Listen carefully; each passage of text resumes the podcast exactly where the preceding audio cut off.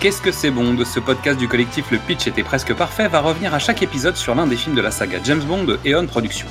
Je suis Xad et je suis accompagné du sacripant Mr. E pour évoquer ce film avec vous. Pour ce 22e épisode, nous allons parler du film Quantum of Solace. Il est temps pour moi de saluer l'expert en croque en jambe dans les escaliers. Salut Mystery Es-tu toujours accroché à la montagne depuis notre dernier épisode? Hola, ¿cómo estás? Uh, ¿Estás muy bien? Uh, je suis une Bolivienne uh, qui est venue tout droit des plaines de Sibérie et je suis en très grande forme. C'est honteux. C'est honteux. Alors, euh, Quantum of Solace, donc toi tu t'es mis en grève, en fait t'as pas bossé cette semaine. C'est-à-dire t'es resté accroché à la montagne mais t'as pas travaillé. Bah, bien sûr que si. Je l'ai regardé deux fois, c'est pour te dire à quel point j'ai travaillé. Pas mal, c'est que tu t'es endormi la première fois ou pas En regardant la première fois, je me suis dit, tiens, je vais en dire du mal. Oui. Et ensuite, j'ai vu Spectre, donc je l'ai vu une deuxième fois en disant, tiens, je vais essayer d'en dire du bien. Ok. Euh, alors comment dire? C'est, quoi? En fait, c'est la première fois que tu voyais le film? C'est la première fois que je voyais le film. ouais. Ok. Moi, j'ai eu un rapport un peu particulier avec, puisque comme tout, comme on l'a déjà dit, euh, Casino Royale. Et euh, donc, on a évoqué la, la dernière fois, parce que le concept de l'émission précédente était de dire justement, on arrêtait l'émission en plein et on reprenait une heure après. Wink, wink. Euh, Donc, Uh-huh. nous-mêmes, nous reprenons une heure après. Wink, wink. Euh, C'est-à-dire pas tout à fait une heure, mais bon, chacun, chacun son continuum espace-temps. Euh, mais pour le coup, en fait, euh, j'ai j'ai pas vu Quantum of Solace au cinéma. Et J'ai attendu et il avait des mauvais échos et c'était compliqué, etc. Et finalement, quand je l'ai vu, bah, je l'ai trouvé euh, plus faible, mais finalement, j'y ai trouvé quand même quelques intérêts. Après, moi, j'avoue que c'est- c'est- j'ai j'ai accroché l'intrigue principale, en fait, m'a m'a plu. Bah, le, le concept caché derrière les activités de Green non plus. Après, le reste, euh, un peu moins. Mais... En fait, c'est un James Bond standard. Mais vraiment standard, euh, mo- moyenne gamme.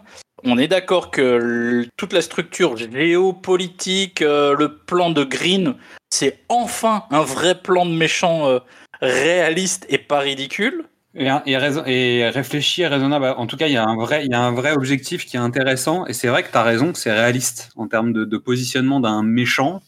Il veut pas contrôler l'univers. Il, va, il va obtenir des ressources par le biais de, de, de traîtrises et de diverses actions. Et euh, c'est des ressources importantes. De l'eau. Mais le film, en sortant de Casino Royale, c'est une déception.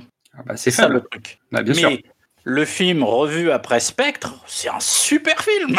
Ok, bah, on en reparlera quand on parlera de Spectre. Alors, euh, est-ce que tu as une phrase pour résumer ce film? C'est James Bond au pays des vrais espions. Pas mal, pas mal, pas mal. Je, je garde la notée. J'ai quelque chose qui ressemble à ça. Mais vous allez voir que nos phrases vont se répondre. Ah bah tiens. Eh, tu verras. Fiche technique du film Quantum of Solace, date de sortie de 2008, réalisateur Mark Forster, durée 108 minutes. Euh, Daniel Craig dans le rôle de James Bond, Olga Kurylenko dans le rôle de Camille Montes Rivero, Mathieu Amalric dans le rôle de Dominic Green, Judy Dench qui joue M, Giancarlo Giannini dans le rôle de René Matisse, Gemma Arterton dans le rôle de Fields, générique Strawberry, c'est écrit. Voilà. Jeffrey Wright qui est de retour dans le rôle de Felix Leiter. Yes Il est de retour David Harbour qui prend le rôle de Gregory Craig. Bim Jesper Christensen revient dans le rôle de Mr. White. Anatole Togman dans le rôle de Elvis. Et Rory Kinnear dans le rôle de Bill Tanner qu'on connaît déjà. Musique du générique Another Way to Die. Alicia Keys et Jack White. Une musique de David Arnold dans la continuité de Casino Royale, on va dire, c'est pas du grand, mais ça reste plus correct que ce qu'on disait sur les, les, les Pierce Brosnan. C'est mieux, ouais. Ouais, c'est mieux. Alors, Mark Foster, donc Elberry, petit rapport, à l'ombre de la haine, tout ça. Mark Foster est un bon réalisateur qui aurait jamais dû faire un James Bond.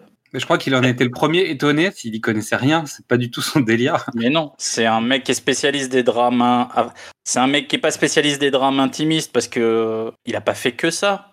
Bah, Neverland, c'était pas trop un drame intimiste quand même. Ni Non, Harold Creek. Donc, à- réalisateur de À l'ombre de la haine qui a valu à Ali Berry d'avoir un Oscar. Euh, réalisateur de Harold Creek qui est une, une dramédie que j'aime beaucoup.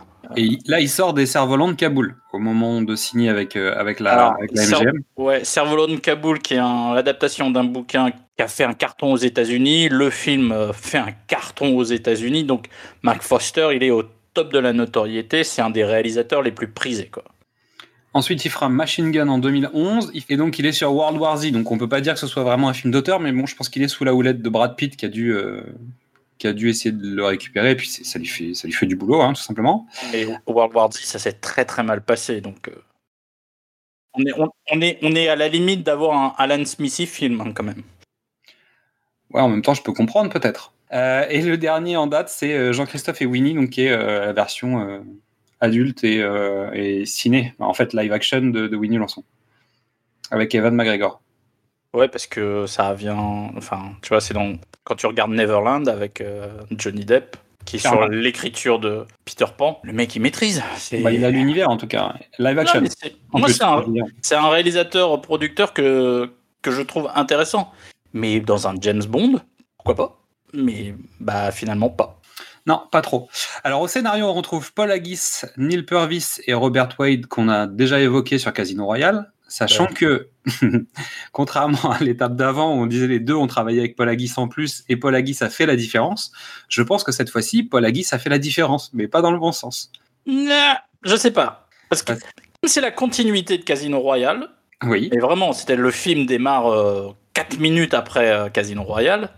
Je me dis, est-ce qu'ils ont décidé de faire un arc narratif? Paul Aguis était là, et il doit avoir 3-4 idées, il a, il a acheté des idées, et puis les deux autres écrivent vraiment Quantum of Solace. Ou pas. Mais on en reparlera peut-être quand on parlera du contexte, puisqu'on va évoquer une situation qui a eu lieu pendant le tournage du film, qui était euh, à quelques jours du démarrage bah, de, la production réellement du film. Il y a eu la grève des scénaristes euh, aux États-Unis qui a duré un certain temps, et en fait le scénario n'était pas fini. Encore, hein, parce que c'est pas la première fois qu'ils ont le droit à ça. Mais pour le coup, celle-là, elle a été un peu violente, elle a duré un peu longtemps, et surtout, elle a complètement pénalisé le film. En tout cas, l'histoire veut qu'elle ait pénalisé le film, et notamment que Paul Haggis a dû arrêter de travailler, en fait, simplement. Bah et qu'il était en réécriture. Et que lui-même n'avait pas fini sa, son écriture de, du scénario. Donc, mais on en reparle tout à l'heure. Alors, le résumé du film. Est-ce que tu veux nous tenter le pitch, Mystery? En poursuivant la piste des tueurs de Vesperlind, James euh, tombe sur une conspiration bolivienne digne des meilleurs euh, Tom Clancy. Ou John Le Carré. Non, John Le Carré.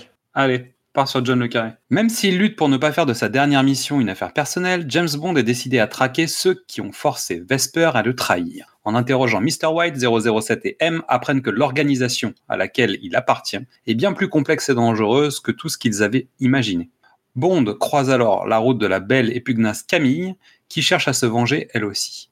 Elle le conduit sur la piste de Dominic Green, un homme d'affaires impitoyable, un des piliers de la mystérieuse organisation.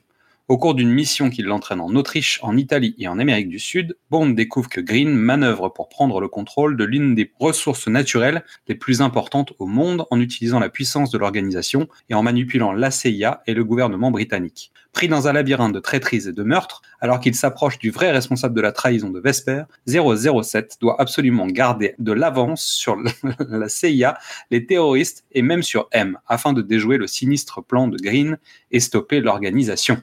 Waouh. Alors pour rappel, un pitch, c'est un truc que tu dis dans un ascenseur. Là, la tour, elle fait 54 étages. Ouais, et surtout, en fait, c'est tellement compliqué dans un film qui l'est tellement pas. Mais oui. C'est-à-dire que Casino Royale aurait un pitch comme ça, tu dirais, bon, ok, je veux bien. Là, euh, non, c'est pas vrai. Mais alors, je, je suis pas d'accord parce qu'en fait, il y a tellement de tenants et d'aboutissants en sous-texte. Parce qu'on est dans un, on est dans un film politique, hein l'air de rien. Un film géopolitique. On est dans un film géopolitique. Avec des enjeux géopolitiques, des positionnements, notamment de la CIA, parce que pour le coup, la CIA a un vrai rôle à jouer euh, là-dedans. C'est complexe à cause de ça. Bienvenue dans le dessous des cartes. Émission défunte euh, de Arte. Mais... Non, mais pour le coup, oui, on a un vrai sujet qui est géopolitique. Donc, il y a des engagements qui sont liés à plein de choses. Il y a l'organisation, il y a des traîtrises c'est vrai que le, scénario est complexe. L'histoire est simple, mais le scénario. C'est comme l'épisode 1 de Star Wars.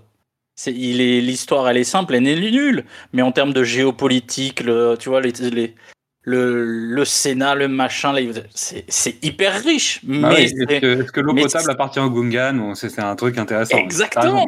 oui, mais je comprends. Je comprends, tu as raison. Prenez votre bâton de sourcier. Nous filons dans le désert bolivien à la recherche de la bande-annonce du film Quantum of Solace. Il faut être un monstre de froideur pour ne pas souhaiter venger la mort d'un être cher. Je ne crois pas que les morts se soucient d'être vengés.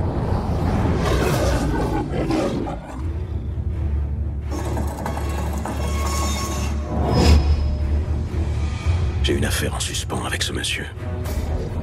En premier lieu, sachez que nous avons des hommes absolument partout. Qu'est-ce que c'est que cette organisation, Bond? Comment peuvent-ils être partout sans qu'on sache rien sur eux? C'est la ressource la plus précieuse au monde. Il nous faut en contrôler le plus possible. Identification, Dominique Green. Individu extrêmement intéressant. Nous avons déjà commencé à déstabiliser le gouvernement. Vous savez qui est Green et vous nous demandez de fricoter avec lui Mais oui, on devrait frayer qu'avec des gens bien sous tout rapport. Montez D'accord. Attention avec celle-là, monsieur Bond. Elle n'ira dans votre lit que si vous lui donnez quelque chose qu'elle a vraiment envie d'avoir. Je crois que quelqu'un veut vous tuer. Cela dit, vous formez un couple charmant. Vous êtes tous les deux, comment dire, des produits périmés.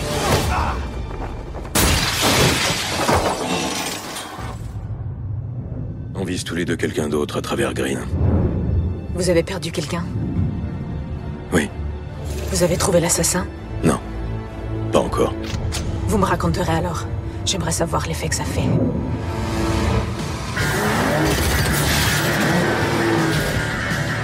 Débarrassez-moi de lui. On ne distingue plus ses amis de ses ennemis, il est temps de se retirer. À ce stade, il n'y a qu'à vous que je puisse me fier. James, bouge-toi le cul.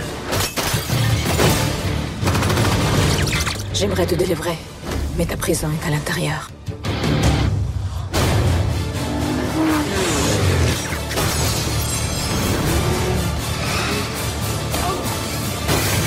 Ne vous en faites pas pour moi.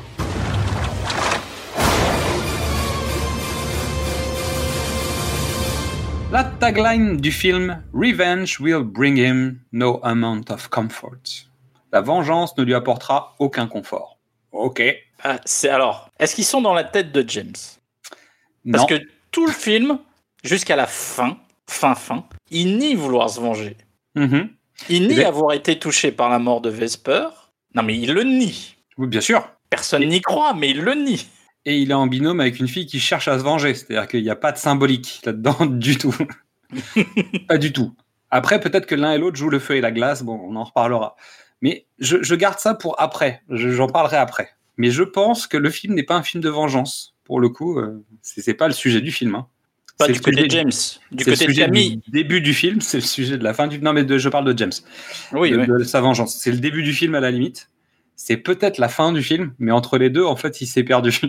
exactement. Ouais, ok, on y reviendra. Alors, ouverture du film, poursuite sur une route italienne. Mr. Wright est dans un coffre de voiture et James Bond se fait pourchasser par des voitures qui le mitraillent. Alors ça, déjà, conseil à tout homme de main, si ton boss est dans le coffre de la voiture, ne tire pas dessus. Simple, voilà, le film commence. J'avoue, je dis ça, mais je trouve que la scène, elle est géniale. Donc, euh, c'est une ouverture folle. C'est la première fois qu'on arrive en pleine action. C'est-à-dire que j'ai pas, j'ai pas de souvenir d'un Bond où on arrivait en plein milieu de l'action. Euh, Vraiment d'une Ouais. scène d'action, pas d'une scène où il est en Oui, cours de, de se mettre en place. Vraiment une scène d'action. C'est-à-dire que t'arrives, ça a déjà commencé. Tu sais pas ce qui s'est passé, tu sais pas pourquoi. Tu sais juste que il y a une fusillade, il est en voiture et c'est direct. Il y a pas, t'as pas le Ah. temps de te mettre en place, quoi. Tu, tu sais, parce que euh, tu supposes. Oui, bien sûr. Enfin, non, oui, c'est vrai, c'est jamais dit. Tu présupposes que c'est la suite directe de Casino Royale, et c'est pour ça qu'on a fait ce petit twist euh, dans l'émission précédente, vous nous en excuserez. Peut-être parce qu'on était à plus de deux heures d'enregistrement et qu'on n'avait pas fait les autres sujets. Mais bon, pourquoi pas Aussi. On savait qu'on Mais- était là. Mais oui, t'es plongé direct. C'est vrai que c'est le, la- c'est un truc assez rare. Pour ou alors ça, quand ça se passe dans les films, t'as à la fin de la scène où la voiture explose ou Et comment ça se fait que j'en suis arrivé là Voilà, Flashback. 24 heures presque avant. 24 heures avant. Donc voilà. Non non. Oh on là là. On est mauvais. À Deadpool, on, l'embrasse. Euh, à savoir qu'en plus, le film commence par un plan séquence en hélicoptère qui se rapproche d'un- d'une route à distance. On entend d'abord le bruit des moteurs de voiture. Et pour le coup, ils ont été méchamment renforcés. C'est-à-dire qu'il y a, il y a un vrai vrombissement, des rugissements de moteurs. Là, c'est une folie furieuse. Et ensuite, on a le bruit des balles. Ce qui fait qu'en plus, il te faut rentrer par escalier à l'intérieur de l'ambiance de la séquence. Et j'ai trouvé que le, le- le sound design était assez, assez chiadé sur cette séquence. Ah ouais. Alors après, il est dans un tunnel, donc ça explique peut-être le bruit des, Oui. des sûr. moteurs, mais Mais moi aussi, quand je passe dans un tunnel, j'ai une grosse voix. Voilà. Non mais on est d'accord. hein, de toute façon, même les- même les bruits de mitrailleuse, euh, c'est très rare que Et elles font, elles font pas un bruit comme ça. Alors ensuite, ils arrivent à Sienne en Italie. Générique, mais pas de gun barrel. J'étais j'étais déçu. Ah non, puisque c'est la suite directe, donc euh, moi je m'y attendais. Ah oui, mais bon. Zut quoi. Donc on est Mais- sur la mais- musique. Mais le Oui. générique commence par James qui tire, donc tu peux te dire euh, c'est euh, une tentative de pas faire un gun barrel, mais en faisant un gun barrel. C'est ça. Donc James qui tire avec effet de sable dans le désert, un globe, du sable, du sable, du sable, du sable, un soleil, des silhouettes. Moi je l'ai bien aimé. C'est propre. Après, mon, mon problème il est plus sur la musique, je pense. Perso. Bah oui, mais tu confies euh, la musique à Jack White. euh, Jack White c'est du 50-50. Des fois c'est génial, des fois c'est pourri. Ouais. Et je rappelle quand même que dans les anciens épisodes, dans les musiques rejetées, on était tombé sur la version de Charlotte Basset sur euh, Quantum of Solace. Et honnêtement, la musique, elle claquait tellement que j'ai du mal à me dire ah ouais, mais finalement, on est passé à côté de ça. Et on en reparlera, mais on est passé à côté de beaucoup de choses aussi. hein. Parce qu'il y a eu beaucoup, beaucoup de titres rejetés sur, euh, sur Quantum of Solace.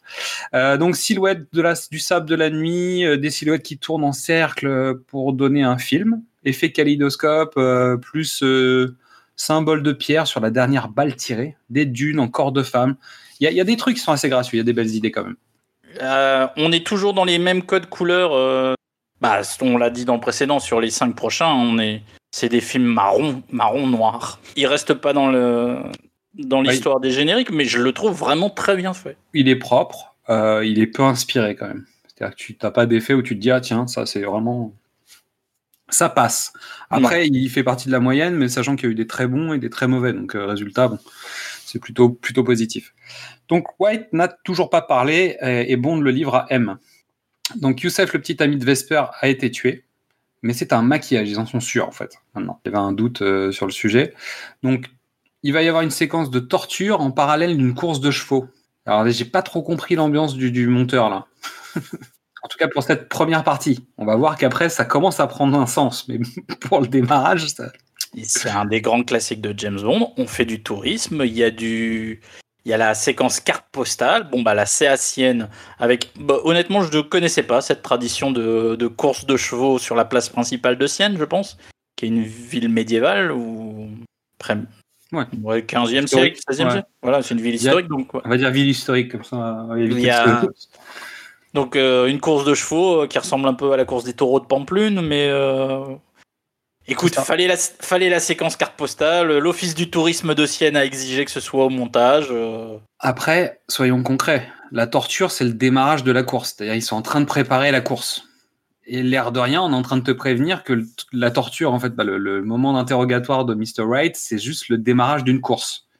Finalement, une fois que tu as vu la scène, tu la comprends. Ouais. On est en train non. de te parler quand même. Donc, Mr. Wright rit de l'ignorance du MI6 par rapport à son organisation. Lui qui pensait qu'ils étaient surveillés tout le temps, en fait, il se rend compte que le MI6 ne sait même pas qu'ils existent, en fait. Et c'est pour, et c'est pour ça que ce con il parle. Oui, c'est pour ça. Et donc, Mr. White dit qu'ils ont des hommes partout. Et Mitchell, l'agent du MI6, donc qui est un agent qui accompagne M en déplacement. hein. donc, c'est pas juste un agent de terrain, c'est quelqu'un qui limite dans la, dans la voiture de M en continu, en fait, quand elle est en déplacement, euh, tire sur tous les autres agents avant de faire feu sur M. Donc, baston avec James et il s'enfuit. Mr. White est sans doute mort. M s'est exfiltré. Et pendant ce temps-là, on a la vraie poursuite qui débute entre Bond et Mitchell pendant que la course démarre. Et là, pour le coup, on a une vraie mise en parallèle dans la, course, à savoir ce qui se passe. Et pendant ce temps, Mitchell sort au milieu de la foule. Il est poursuivi par Bond. Il y a des échanges. Bah, lui, il tire sur Bond, donc en tirant sur quelqu'un dans la foule. Ce qui est quand même une première. euh, en général, ils se tirent dessus entre eux. ils tuent pas les gens dans le public comme ça, en tout cas.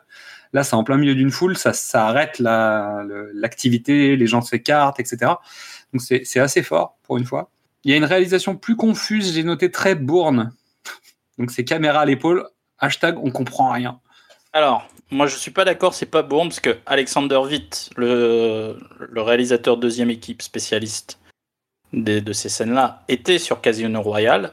Il, il était sur Bourne et il est pas là. C'est pas lui qui fait tous ces plans. Donc euh, on, essaye de, cloner sa mise en scène, mais c'est pas les originaux, donc c'est un clone. Et c'est pour ça que c'est moins bien. Et c'est un peu bordélique. Alors sur les scènes de voiture au démarrage, il faudrait que je revoie le découpage vraiment pour me poser dessus. Je me souviens pas. En fait, c'est confus, mais en même temps, ça se veut confus puisque tu rentres dans l'action. Donc t'as pas le temps de comprendre ce qui se passe et à la limite, Si le montage est un peu bordélique, c'est tant mieux, quelque part. Ouais. Puis petit à petit, ça se tasse, tu commences à comprendre qui sont les, les protagonistes et euh, où sont les enjeux. Là, pour le coup, euh, c'est confus. Et en plus, le montage n'aide pas, parce qu'il y a le montage alterné. À un moment, il se retrouve au même endroit, ce qui fait que tu peux même plus alterner, parce que tu es, sur la même séquence. Je pense qu'ils ont voulu dynamiser en créant cette espèce de montage en parallèle. Après coup, il n'a pas été écrit comme ça. Non, on, va voir qu'il y a beaucoup de choses qui n'ont pas été écrites comme ça. Mais c'est sans doute lié à la grève des scénaristes. hein. Je- on y reviendra vraiment plus en détail après, mais euh, je pense que c'est un peu, un peu lié à ça. Euh, en plus, on a un retour sur la femme qui a été touchée dans la foule, tu sais, pendant que la course Oui, continue. Oui, Bah, oui. Tu vois, je veux dire, c'est vraiment un peu bizarre. Donc, il y a une redite de, de plus ou moins de scènes de parcours là, mais euh, beaucoup Bah. moins chiadé. Ouais, ils se poursuivent sur les toits, ils montent, ils sautent. Et en fait, ça a vraiment là pour le coup, c'est euh, la poursuite sur les toits, c'est le deuxième bourne. Je veux dire, je te saute d'un immeuble à l'autre à travers euh, les balcons. euh. Donc ils arrivent dans le clocher. Donc là, on est en studio. hein. Pour le coup, ça se voit. Euh, donc tu as un enchaînement de chutes avec euh, du digital un peu partout et clairement pas du meilleur effet. hein. Donc ça vaut, ça vaut largement le- les voitures dans Mission Impossible 4, euh, le Brad Bird. Tu as l'impression tout, tout, a- tout sonne faux en fait là-dedans. Bah ouais, et puis surtout, fait- ça a déjà été fait quoi. Dans... Et puis après, il y a les cascades avec les échafaudages et là, on est sur du cinéma de Hong Kong. euh, bah, tu- tu- Non mais tu vois. Bah ouais. Bah non mais t'as pensé comme moi. euh, Il était une fois Ah en Chine. bah non oui, c'est Bon, bah. c'est- c'est une récup de Il était une fois en Chine, c'est une Et puis, évidence. puis pas très inspiré. hein. Excepté le jeu avec la corde, avec la rotation, là où à la limite t'as un peu de tension. Ouais, ça tourne et machin. Et le fait que. Alors, moi, ce que j'aime bien, c'est qu'il il, il garde son calme. C'est-à-dire, euh, James est pendu euh, comme, comme un petit cochon. Il est accroché à la cheville, ouais. Il est accroché à la cheville et le, la structure tourne et il va. Il n'arrive pas à prendre son pistolet, mais il sait qu'il va revenir faire un tour. Donc, euh, il surveille bien ce que fait l'autre qui lui-même euh, va essayer de prendre une arme pour le tuer. Et voilà. Il y a une montée de tension sur juste ce passage-là qui est plutôt Mais- sympa. En fait, le truc, c'est que la scène est tellement bordélique que tu crois pas tant que ça. En fait, t'as pas le temps de t'installer dans la, dans la tension. Et finalement, euh, James shot first. Ça. Après, je veux dire, le coup de James est mort. Ils nous l'ont fait en tout quatre fois, cinq fois. Hein? Non, non, mais je pense que tu peux augmenter. Je pense que dans, dans chaque, chaque comédien, il y a eu au moins deux morts officielles. hein. Au moins. Non, non, vraiment, faudra qu'on fasse le compte, un de ces quatre, dans, dans un rapport pour voir combien de fois James a fait semblant d'être mort, mais c'est c'est, volumineux, en fait, le nombre de fois où c'est voilà. arrivé. Donc, non, non, pour le coup, euh, c'est vraiment, c'est vraiment pas hyper inspiré. Euh, Cette séquence-là est, est intéressante juste sur le fait d'avoir des agents euh, du MI6 qui sont en fait des agents euh, de l'organisation. Mais sorti de ça, euh, en fait, cette séquence, elle est quand même pas, euh, pas hyper inspirée. Non, non, Donc James marche. revient à la planque, le corps de White a disparu. C'est tout ce qu'on sait. Donc il arrive à Londres et c'est une première. Le, le mot Londres est écrit sur le sol. Je dis mais qu'est-ce qu'ils foutent, sachant qu'en fait ça reviendra jamais. Tu sais, c'est assez bizarre en fait. euh. Si, si, parce qu'en fait, dans chaque lieu dans le film, Ils te il y a donnent, une- ils il y a une typo différente. Donc, Ouais. Mais là, c'est écrit dans le décor, c'est-à-dire c'est pas écrit à l'image. Bah, tu vois, c'est c'est un peu étrange. Quoi. Donc James retrouve M à l'appart de Mitchell. Donc elle, elle est suragacée parce qu'en fait, elle, elle comprend pas comment elle a pu passer à côté de ça. Mais je le rappelle, j'ai déjà fait la remarque. Excusez-moi, mais je pense qu'elle est nulle en recrutement. Bon, on, on verra dans le prochain. Mais oui, elle est nulle en recrutement. bon. Donc, pour le coup, c'est pas grave. Donc Tanner l'appelle, bilan sur Mitchell, il y a peu d'informations. Ils ont juste commencé à tracer des informations au sujet de billets de banque. Et là, on se retrouve dans un bureau avec une table holographique interactive. Et je vous inviterai à regarder tous les habillages graphiques que l'on retrouve sur plusieurs jeux de la saga des jeux vidéo. Donc sur 007 Legend, sur Bloodstone et sur Quantum of Solace. C'est les mêmes habillages graphiques pour les, les pré-missions en fait. Les boards missions, en fait, euh, c'est les mêmes. Donc un billet de la poche de Mitchell était un des billets marqués et placé par le MI6 dans le circuit de blanchiment du chiffre. Et il y a, ça a été déposé en Haïti. Et ça, j'aime bien cette idée. Alors, euh, pour, pour reprendre euh, une phrase de deux de mes détectives préférés, Murtaugh et Riggs, c'est mince. C'est très très mince. Non, ce qu'ils expliquent quand même, alors ils, se- ils se baquent hein, quand même euh, lourdement, c'est de dire en fait un billet tout seul dans un circuit, c'est pas grave. Quand c'est une liasse entière, c'est louche. Euh, je le fais pas à la Jeff Tuch. Bon, tu peux avoir un faux billet, un billet marqué. Un billet marqué, c'est possible. Mais deux billets marqués. Et si deux billets marqués, c'est possible. Bon, deux Oh. billets marqués, c'est possible. Mais trop. Donc James file en Haïti. Version guitare saturée du thème. Hmm, pourquoi Mhm. pas. Introduction de la chambre du gredin scène d'appartement de Bourne avec échange de coups. C'est là que ça, il y a bagarre. C'est là, c'est là, c'est là, là qu'il y que a c'est bagarre à la, la Bourne là. c'est la deuxième copie de Bourne, ouais. Et là, ça commence à sentir. En fait, c'est là où on se rend compte que James Bond a, a perdu le lead, ou en tout cas essaye de le récupérer en copiant ce que font les autres pour faire, euh, pour faire un Bah, peu mieux. Mais euh, Le truc, c'est que depuis qu'on a lancé le podcast, on a une meilleure expertise sur les films des années 90, 2000, parce qu'on les a vus. Mais qui te dit que les, les scènes de combat qu'on retrouvait plutôt intéressantes, euh, Sean Connery qui se bat dans le train dans Bombe baiser de Russie, on dit ouais, c'est hyper violent, machin, etc. Ça se trouve, il l'a piqué dans un autre film. Mais là, on n'a pas cette expert, on n'a pas, on a le moindre recul sur sur ce qu'il faisait à l'époque. Ouais, c'est vrai, c'est possible. C'est bien possible. Donc en gros, euh, ça se trouve depuis le début, c'est des best-of de, de leur époque. avec Roger Moore, ils sont tellement mis dans l'actualité à faire des trucs qui marchaient. Et ben, on fait des trucs qui marchent. Au- euh, en 2010, c'est Bourne, on fait du Bourne. J'imagine très bien que la production a demandé qu'on fasse euh, un truc moderne à la Jason Bourne. Tu vois, il n'y a pas de, il a pas de sujet. Il fallait reprendre la main sur ça, donc il faut aller sur Jason Bourne. Mais c'est une évidence. Aujourd'hui, on n'a pas encore vu No Time to Die. Je me doute qu'ils vont, garder, ils vont aller dans cette même euh, direction, mais aujourd'hui, Daniel Craig dit je fais pas, on fait pas, no on fait pas No Time to Die. Tu relances James Bond. On est d'accord que les fusillades, ce sera du John Wick. Oui, T'as pas le choix. T'as as du John Wick et t'auras auras des intrigues géopolitiques. En fait, le truc, c'est que on, on a déjà évoqué ça, hein, mais euh, Jason Bourne a apporté un- une sorte de, de rafraîchissement au moment où en fait Bond était en train de se perdre. Mais il y a Mission Impossible aussi qui est revenu. Et aujourd'hui, en fait, tu sens que, et on, et on le voit euh, notamment dans l'utilisation, bah là, on parle des, des gens du MI6 qui sont des traîtres, ça va pas s'arranger dans les prochains. Et, et finalement, Mission Impossible euh, fait la même chose. Et Mission Impossible a créé son spectre. Bah, tu vois ce que je veux dire? Il y a, il y a- Et ils ont fait un back-to-back avec un autre film où les méchants du film précédent étaient encore là dans le suivant, puisque c'est l'équivalent de leur spectre dans Mission Impossible. Donc, résultat, euh, on, on a des sagas qui se, qui se regardent, qui se titillent, qui essayent de s'essayer sur des trucs. C'est-à-dire que euh, Tom Cruise étant Tom Cruise, il, il sait garder les, les, les scènes d'action un peu spectaculaires, les courses-poursuites, les hélicoptères, etc. Mais au final, on voit dans cet épisode, euh, il y a une séquence avec un avion. euh, Daniel Craig y piloterait, ce serait pareil en fait. Ouais. Tu vois? Donc, on va arrêter de dire que ça ressemble à Jason Bourne. On a compris. Et le film d'ailleurs se calme sur le sujet après, surtout. Ça, ça se calme après euh, sur cette thématique-là. Euh, donc, il récupère une mallette et il prend la place de, la, de sa cible d'origine en fait. Donc, il est accosté par une jeune femme qui lui demande de monter dans la voiture. Elle ne connaît pas Mr. White. Il la teste en fait sur le, le mot pour voir si elle réagit. Elle ne connaît pas son contact, elle l'a jamais rencontré. Donc elle est- il est censé être géologue et ils sont suivis. Donc esquive avec une voiture très voyante, ce qui est, ce qui est bien. hein. moi j'aime bien. Ah bah, c'est pratique. C'est super pratique. Mais on en avait déjà parlé, tu sais, dans Rien que pour vos yeux. Peut-être que. Puis le format de la voiture est un peu euh, équivalent, Ah, donc je pense que c'est pas anodin quand même. hein. Surtout dans cette région. Négociation sur un prix. Il n'y a pas eu d'ennui avec Dominique. Il ouvre la mallette. Il y a un document vide, mais il y a la photo de la demoiselle et un flingue. Donc elle, elle comprend que le mec est censé la buter. elle tire d'abord. James esquive et saute du véhicule. Il a juste le temps de récupérer une carte dans le portefeuille. Bien joué. Et ensuite, il élimine le suiveur pour pouvoir récupérer un véhicule. Bien vu.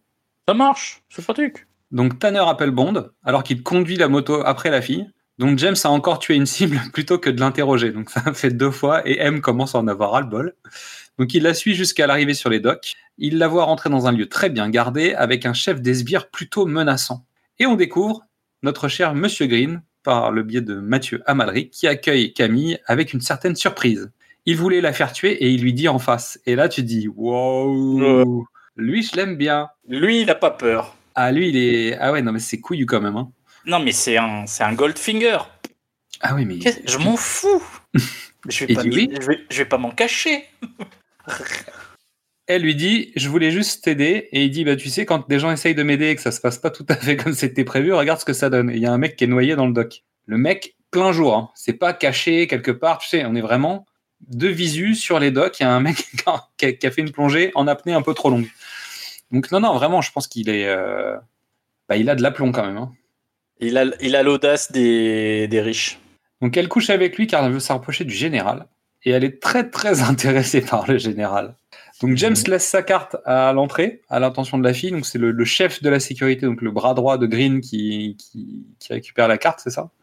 Euh, ouais, on peut, on peut dire un truc. Je pense que normalement ça devrait être Louis Garrel, mais comme il n'était pas disponible, ils ont pris son, son sosie allemand ou suédois.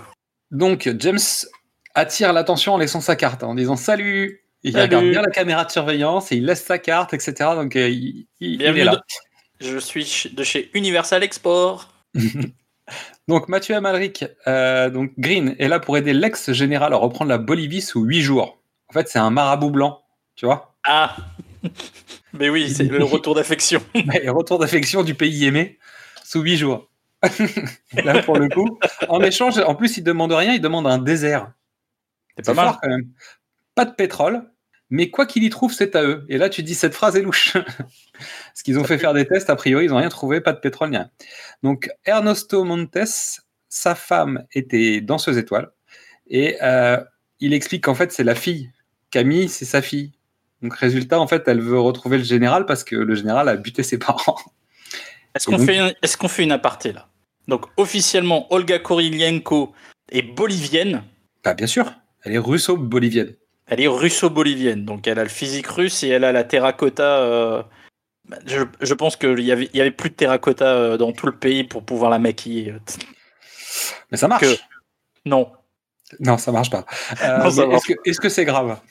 Non. Ah, on est quand même d'accord que c'est pas très grave. C'est pas très grave. C'est pas le sujet principal du film. et qu'elle s'en sort, pas si mal. Parce que moi, je l'avais vu dans Hitman, honnêtement, c'était catastrophique. moi, j'aime bien. Moi, j'aime bien le gars Korilienko. Euh. Bah, moi, je, sais que je l'aime bien. C'est les films qui l'aiment pas. Non, non. Alors, euh, aux États-Unis, elle a pas de bol parce qu'elle est. Après Hitman et James, elle est, elle est, elle est cantonnée aux films d'action. Mais en Europe, elle fait des films euh, d'auteur plutôt intéressants et, elle a un vrai registre. Hein. Donc, Mathieu Amalric offre la jeune femme dans son deal au général. Le mec est dingo. ce, qui est, ce, qui est, encore plus dingue, bah après, elle, elle, sent qu'elle a une chance et elle s'en fout, mais elle, elle, se bat pas pour. Euh, non, elle se bat pas, elle y va, parce qu'en fait, c'est son occasion d'être avec le général. Donc, résultat, tu sais, il lui dit la gardez pas en fait, elle va vous faire des problèmes. Foutez-la à l'eau après. Donc, Bond suit la fille, la fille comme il peut. Euh, de manière euh, très discrète évidemment, c'est-à-dire qu'il est avec sa moto, il saute de bateau en bateau avec la moto jusqu'à ce qu'il n'y ait plus de bateau pour l'accueillir. Et ça, j'ai trouvé que c'était très Hong Kong comme situation. Qu'est-ce que tu en penses? Oui. C'est James au ski, James à la mer. Bon, bah, aujourd'hui, c'est James à la mer. c'est James à la mer. Non, mais disons que le, passage de bateau en bateau, on est quand même d'accord que c'est un, plan typiquement hongkongais, parce que la baie de Hong Kong, avec tous les bateaux, permettent de passer d'un bout à l'autre de la baie quasiment en, véhicule. Euh, James a fait ça à Bangkok déjà, à l'époque Roger Moore. Donc oui, c'est une nouvelle itération de, je poursuis ton bateau à travers un port. Euh, on va, on va se, on va, on va zigzaguer, on va faire exploser les bateaux, on va rentrer dedans. Donc finalement, il arrive à choper un hors-bord, il récupère la fille, elle n'arrive pas à tuer le général. Poursuite sur le tir des ennemis en fait, et elle assure plutôt pas mal hein, jusqu'à ce qu'elle se cogne et qu'elle tombe dans les vapes. Non, non, mais, elle, est, euh, elle, est, je pense que c'est une des plus efficaces. Depuis Carré Otis, Bon, euh, Ali Berry, c'était une, c'était une professionnelle, machin, mais, mais non, non, c'est une vraie, c'est une vraie James Bond girl euh, qui sait euh, ce qu'elle veut, qui sait comment obtenir, quoi. Non, c'est bien. Et donc James a un bateau de fortune, hein, d'accord? Il a attrapé un bateau d'un pêcheur local. On est en Haïti, hein. donc je vous renvoie vers ce que vous connaissez les uns les autres de l'Haïti. Les autres ont des bateaux tout neufs, c'est-à-dire c'est des trafiquants, ils, voilà, ils, ont des, des hors-bord neufs. Et, James, ouais, des Zodiac, mais tu vois, il n'y a, pas de. En fait, celui de James vaut celui tout neuf d'à côté. C'est-à-dire qu'il y a quand même un problème de, pouvoir, tu sais, de, véhicule. c'est une question de moteur, tu ne sais pas. L'autre, le mec, il l'a bricolé depuis 15 ans, il en connaît les pièces, il l'a quitté, il l'a quitté, il a un kit, il a un pony, il a un pony. En fait, ils ont coupé le moment où il envoie le nitro, tu sais, dans le bateau. En fait, c'est le bateau de Dominique, tu sais, de... mais pas Dominique Green, Dominique de, Fast and Furious. Non, vraiment, je pense qu'il y a un problème de, mise à niveau en fait des véhicules là pour le coup. Donc le bateau s'appelle le Gardien des Étoiles. T'as noté ça? Oui, j'ai trouvé ça joli. Ouais. Donc elle est assommée dans l'opération. Donc on est à 33 minutes de film. Ça y est, on a perdu la femme. On est d'accord, on est à 33 minutes de film. On a déjà trois scènes d'action intenses. Ouais, mais aucune intrigue. Et aucune intrigue, aucune histoire. Il se passe rien. Mais c'est normal. Non, mais il n'a pas d'objectif. Il a pas d'objectif net. Euh, il a. On y va. Donc James suit le téléphone qu'il a contacté. Tanner débarque dans le bureau de M, échange de data entre la CIA et le MI6. Et en fait, la CIA dit non, mais nous, on n'est pas intéressé par Dominique Green, on connaît pas.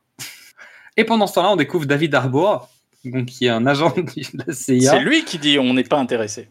Ouais, on n'est pas intéressé. Et en fait, euh, il est dans un avion avec Felix Slater et ils attendent qui? Dominique Green pour aller en Autriche. David Harbour, que la plupart des gens euh, vont connaître euh, avec euh, Stranger Things. Ah non, Hellboy. Il m'a- coupé ma vanne, l'enfoiré. Ah merde. C'est encore mieux, c'est encore je te mieux la comme laisse, ça. Je te la laisse, je te la laisse. Je te la laisse, vas-y. Il m'a coupé ma vanne, l'enfoiré. M apprend qu'ils ne sont pas intéressés par Green. Elle sait que c'est une ruse, vu qu'elle a eu le responsable Amérique du Sud de la CIA et pas le moindre sous-fifre. Voilà. Donc elle sait qu'on lui a passé le boss du, du- du lieu. Donc si c'est lui qui s'est exprimé, en fait, c'est que justement, il est tout à fait intéressé par le sujet. Et on les retrouve évidemment dans l'avion euh, qui emmène euh, Dominique Green en Autriche pendant qu'ils vont pouvoir négocier. Donc Bond a une demande express d'éviter de tuer de la part de M en disant s'il vous plaît, James, cette fois-ci, Le tue. Gardez-le vivant. ça. Donc le putsch euh, en Bolivie, les États-Unis doivent garder le pétrole parce qu'ils pensent qu'en fait Green va mettre la main sur du pétrole. Et nous, on sait, spectateurs, via l'ironie dramatique, qu'il n'y a pas de pétrole là-bas. Pourtant, Green a dit tout ce que je trouve, je garde. Donc la CIA a dit bon, alors si tu trouves, tu gardes. C'est forcément du pétrole parce que nous, on est américains et Non, que à partir du moment où ça nous intéresse, c'est que c'est forcément du pétrole. Non, non, il l'a dit. euh, qui- eux, les États-Unis ont fait des recherches. Ils, ont, ils savent qu'il n'y a pas de pétrole. Ce qui les intéresse, c'est de déstabiliser le pays et, et, euh, couper la. On est, on est à l'époque où euh, la Colombie euh, arrête la guerre des FARC mais va passer sous régime communiste. euh, la Bolivie passe sous régime communiste. On est à nouveau, on retrouve cette, cette espèce de guerre froide, machin. Non, ils sont dans un truc de politique. Moi, j'ai pas compris ça comme ça. hein. Moi, j'ai compris que les États-Unis se disaient il a trouvé une astuce ou il a trouvé quelque chose qu'on qu'on sait pas en fait. S'il se bat Oui. pour ça, c'est qu'a priori, mais- il, a trouvé, il a trouvé du pétrole. Alors, ce, que- alors, ce que, ce que dit Harbour, j'oublie le nom de son personnage, il dit On s'en on a- fout. nous, Dominique Green veut une partie de- du pays, veut pouvoir exploiter les sous-sols d'une partie du pays qui est un désert. Harbour dit si vous voulez, on s'en fout, nous on a cherché, il n'y a pas de pétrole, vous avez trouvé quoi? Est-ce que vous avez trouvé des diamants? De toute façon, nous on s'en fout s'il n'y a pas de pétrole et tant que le pays euh, tombe, tant que le régime communiste tombe, on s'en fout, vous faites ce que vous voulez. Donc Green se plaint d'un parasite avec la photo de James Bond. Il présente la photo, donc Leiter voit la photo et dit connaît pas. Bon, en tout cas, c'est comme ça que j'interprète. Mais euh, Voilà. voilà. Bim le reconnaît. Parce qu'en anglais, tu disais Felix Leiter en, ang- en anglais dit, en voyant la photo de James, dit sorry, ce qui peut être interprété de mille manières. Oui, c'est-à-dire, euh, on est désolé pour toi. Tu vas voir, ça va bien se passer. Donc Bim le reconnaît et Green demande à en être débarrassé et on lui dit pas de problème. Je rappelle que dans le dernier film, la CIA disait On te back. Ouais, attention, on te back un peu, mais dans Meurt un autre jour, on disait s'il continue à faire n'importe quoi, on va le flinguer quand même. Donc, bon, ça dépend des films, parfois. Donc Leiter ne sent pas du tout euh, Green, et euh, il en parle avec Bim, donc son collègue, et son collègue lui dit Attends, euh, si on doit, à chaque fois qu'on fait des affaires avec des gens, que ce soit des personnes clean, on s'en sortira pas et on va se faire manger par les autres pays. Donc de temps en temps, si tu tiens ta carrière, tu fermes ta gueule et on avance, pour faire simple. Et on sent que Leiter n'est pas complètement d'accord. Mais on va voir Ah, ce mais- qui se passe. Mm. Donc ils arrivent à un événement, donc ils sont à l'Opéra, En Autriche. en Autriche. Euh, en, Al- En Autriche, en Autriche. en Autriche. Et donc là, je me suis senti devant Tenet, je me suis dit, il va se passer un truc.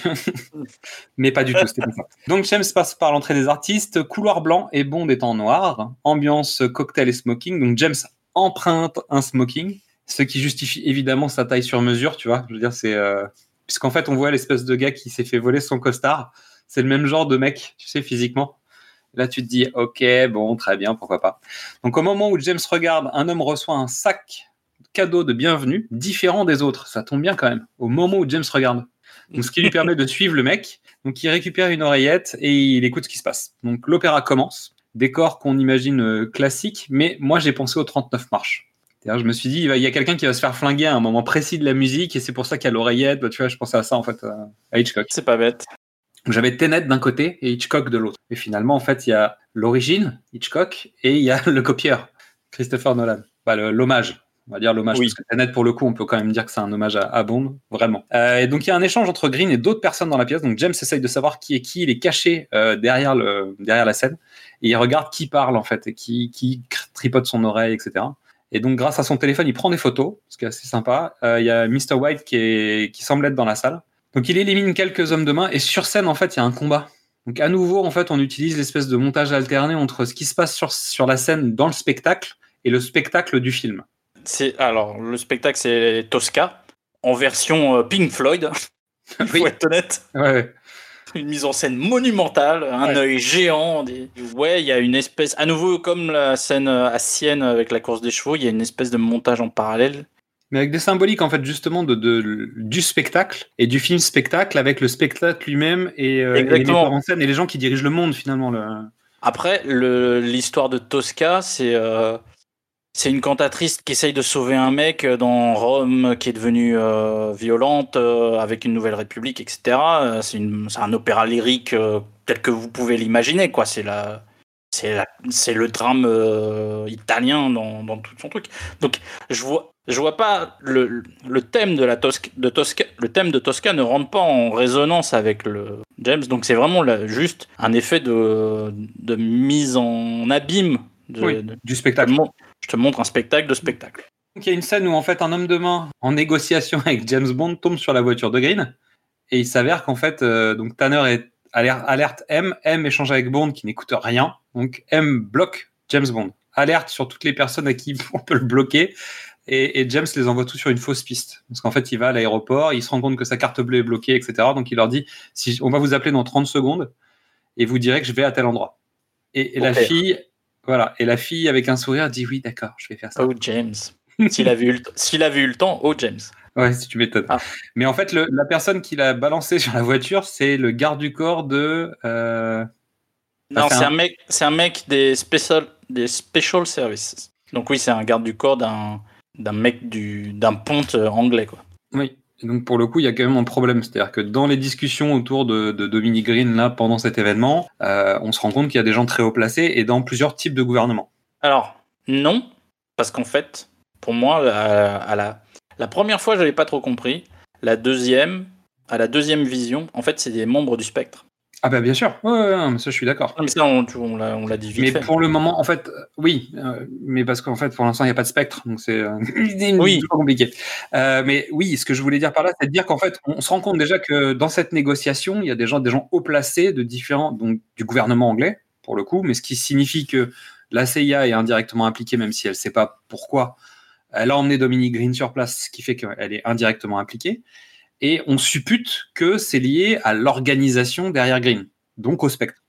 Et parce que James a pris des photos de gens, il a, il a transmis ça à Tanner. Ils ont repéré un ancien mec, euh, un, un ancien oligarque russe, euh, une nana des télécoms euh, au fin fond du Pérou, je crois, euh, quelque chose comme ça, j'ai pas retenu. Mais voilà, des, des gens de, de- de pouvoir à travers le monde. à travers le monde et pas forcément du même camp. Bah, pas forcément que des Américains. Ou... Donc Oui. on, on est quand même sur quelque chose de particulier. Et pour le coup, il parlait de l'organisation. C'est-à-dire, il parlait pas de négo. C'était pas une négociation pour acheter quelque chose. Non. Ce qui aurait pu arriver. Mais là, pour le coup, ça l'est pas. Donc on arrive à Talamone en Italie. Et, et en fait, James se rend chez Matisse. Donc Matisse qui en veut un petit peu à James Bond, parce qu'en fait il, il a été passé à tabac euh, juste à, à la sortie. euh, Il a été interrogé et on imagine bien qu'il n'a pas été interrogé deux jours, ça dure un peu plus longtemps. il a eu un Euh, débriefing intense, on va dire. C'est ça. Bon, même si la femme de Mathis lui dit écoute, t'as quand même eu cette maison, etc., parce qu'ils se sont trompés. Donc tu pourrais dire merci à ce, à ce monsieur. Et il va prendre le café avec nous, quoi. en gros. Donc, euh, Bond, aujourd'hui, est en Ghost Protocol pour de vrai, c'est-à-dire qu'on l'a tricard. C'est-à-dire que là, on Ouais. est à nouveau dans le parallèle euh, Mission Impossible Bond, tu sais. Oui. C'était déjà arrivé, mais là, on retourne sur ce principe. C'est-à-dire que dans Meurt un autre jour et dans Quantum, en fait, on a la même situation. James Bond a été retiré, on lui a coupé les vivres. Alors, dans l'un des deux, il a plus le, le code 00, et là, pour le coup, on lui a coupé juste la- l'argent. et dans Ghost Protocol, c'est pas pareil. C'est-à-dire que Mission Impossible est, euh, est corrompue, et donc, en gros, les agents de l'équipe de, de Tom Cruise, en fait, sont seuls pour, un- pour intervenir. Ouais. Sauf que Quantum est, précède Ghost Protocol. Oui, mais le principe de, de- de Mission Impossible, dès le premier, Oui, c'est de. le Brian de Palma, c'est que Tom Cruise, il est tout seul et qu'il sait Il pas est tout seul est, et fait. il est toujours tout seul. Il est tout seul et il se débrouille comme il peut. C'est ça. James prend des informations au maximum. Matisse connaît quelques personnes en Bolivie, donc il accompagne James. Donc ils sont, ils sont, ils ont une discussion au bar de l'avion, donc ils sont sur un vol euh, première classe de folie. euh. et James en fait est à, à son 14e verre en 20 minutes. Euh, je crois que le barman le dit gentiment, son sixième ou huitième. Ah. Et donc, euh, bon, bah, en fait, euh, Matisse lui donne quelques conseils quand même. Parce qu'il a, il est, un, il connaît Vesper, il sait ce qui s'est passé. Euh, deux, il comprend un peu la détresse de James, même si James fait semblant qu'il n'y a pas de problème. Et Matisse est un, est un vieux de la vieille. Donc, en fait, des trucs comme ça, il en a déjà vu. Donc, il lui donne quelques, quelques tuyaux. Et en fait, il y a des vrais moments, en fait, entre les deux qui sont plutôt, bah, honnêtes, j'ai envie de dire, et, et plutôt francs. C'est une des rares scènes euh, où on, on voit James tel qu'il est. Tu vois, il n'y a pas de, il y a pas de bravade, il n'y a pas de machin. Mm. Il, il est triste, il est fatigué, il se bourre la gueule et il l'assume. James a commandé un cocktail, donc le barman est en train de le préparer, et il explique à Matisse ce qu'il y a dedans. Donc nous, on sait que c'est un Vesper, et James est en train de dire à Matisse qu'il n'y a pas de problème, il a déjà oublié en fait. Oui. Quand Matisse le laisse en disant je vais me coucher, il lui dit mais si, si vous voulez, en fait, je peux vous filer des cachetons pour dormir ou pour oublier, ce que je trouve assez, assez beau en fait de la part de Matisse. Euh, et en fait, James a toujours le collier en fait. Oui. Et donc, il vient de dire qu'il avait oublié. Bah, tu vois, il y a tout- toute cette symbolique là avec euh, l'histoire du collier. Ils arrivent en Bolivie. On rencontre Mrs. Fields, donc Gemma Arterton, qui vient pour remettre James dans un avion. Il dit OK, sauf que l'avion ne part que le lendemain, donc il leur reste toute la journée. Donc, elle va pour les déposer dans un hôtel un peu miteux en, en se faisant passer pour des profs. Et James dit OK, je prends la couverture, mais on va pas ici. Ils vont dans un palace et il dit Salut, on est des profs et je viens de gagner le jackpot. On a gagné au loto. Ouais. Et il Ouais. arrive dans un appartement noir et blanc. Et on revient en fait dans ces décors, les symboliques qu'on avait déjà dans, dans Casino Royale, qu'on a déjà eu euh, à un moment, l'opéra blanc et noir, et on revient dans cette situation de, de décor en blanc et noir. Avec un, un rien de jaune et d'orange, mais ça c'est parce que euh, c'est la décrépitude et la, la colorimétrie du film qui est importante. Et James étant euh, bah, James euh, énervé, euh, il est plutôt frontal avec euh, Gemma en lui disant Bah, de toute façon on a du temps, on, va faire nos affaires quoi. Donc c'est un haut James Express. Est-ce que tu es d'accord avec, avec ça? Bah, c'est euh, c'est la classe. Mais elle-même, elle le. En fait, c'est très. c'est Ça tient en trois fois rien, mais quand, elle, quand Gemma arrive dans la chambre, elle regarde en l'air, elle a un sourire, elle est, elle est bluffée et elle dit Merde, je vais me faire fait avoir. Je vais me faire avoir. Merde, je vais me faire avoir. Donc soirée privée, James est invité à la soirée. Parce que Green va faire une levée de fonds, donc il a besoin euh, de, de parler avec les gens. Et Mathis lui dit Je viens de chercher plus tard, mais je, vais, je dois boire un verre avec le colonel bolivien, qui se connaissent. Et pendant ce temps-là, oh James. Parce que Ah, non. est nue sur le lit euh, et elle attend James en fait. Oui, mais moi je pense qu'il y a eu O James avant et O James après. C'est possible, c'est possible. Donc ils arrivent à la soirée. Eh, si, parce qu'elle dit si tu savais à quel point je m'en veux, j'étais, j'étais, je voulais vraiment pas. Donc, faible. Et lui, il revient et c'est reparti. Quoi. Donc, ils arrivent à la soirée, discours de Green, euh, le projet Tierra en mode éco-parc. Donc, Camille vient de mettre les, pieds dans le plat euh, au sujet de l'argent de Green euh, et il le prend avec un rien d'humour. C'est-à-dire qu'il vient de perdre je sais pas combien de milliers de dollars parce que la personne qui allait lui faire un chèque euh, range son chéquier, en fait, pour faire simple. Et lui dit Tu sais que tu viens de me faire perdre pas mal d'argent là quand même. Hein, Camille, je t'aime bien, mais il y a un côté désinvolte en fait dans, ses réponses alors que le mec est fou, tu vois. Et c'est c'est assez marrant en fait. Ce personnage est étonnamment écrit en fait, je trouve. Il est hors norme par rapport à tous ceux qu'on a vus jusqu'à maintenant. Alors, est-ce qu'il est étonnamment écrit? Ou est-ce que tu peux rien dire à Mathieu et Mathieu Amalric fera ce qu'il veut Je pense qu'il y a un non, bah non, parce que c'est pas tendu à Malric que ça. Bah, dans, dans le Non, jeu, oui, si, forcément, tu vois, mais c'est pas c'est pas un personnage, euh, c'est pas son personnage de cinéma ou de théâtre ou. Moi, je trouve. Alors, c'est une, une incompréhension. Amalric, il a, un- il a pas un personnage. Il a Mais un phrasé, il a Oui, une un jeu. énergie, mais Ouais. il peut jouer plein de choses différentes. hein.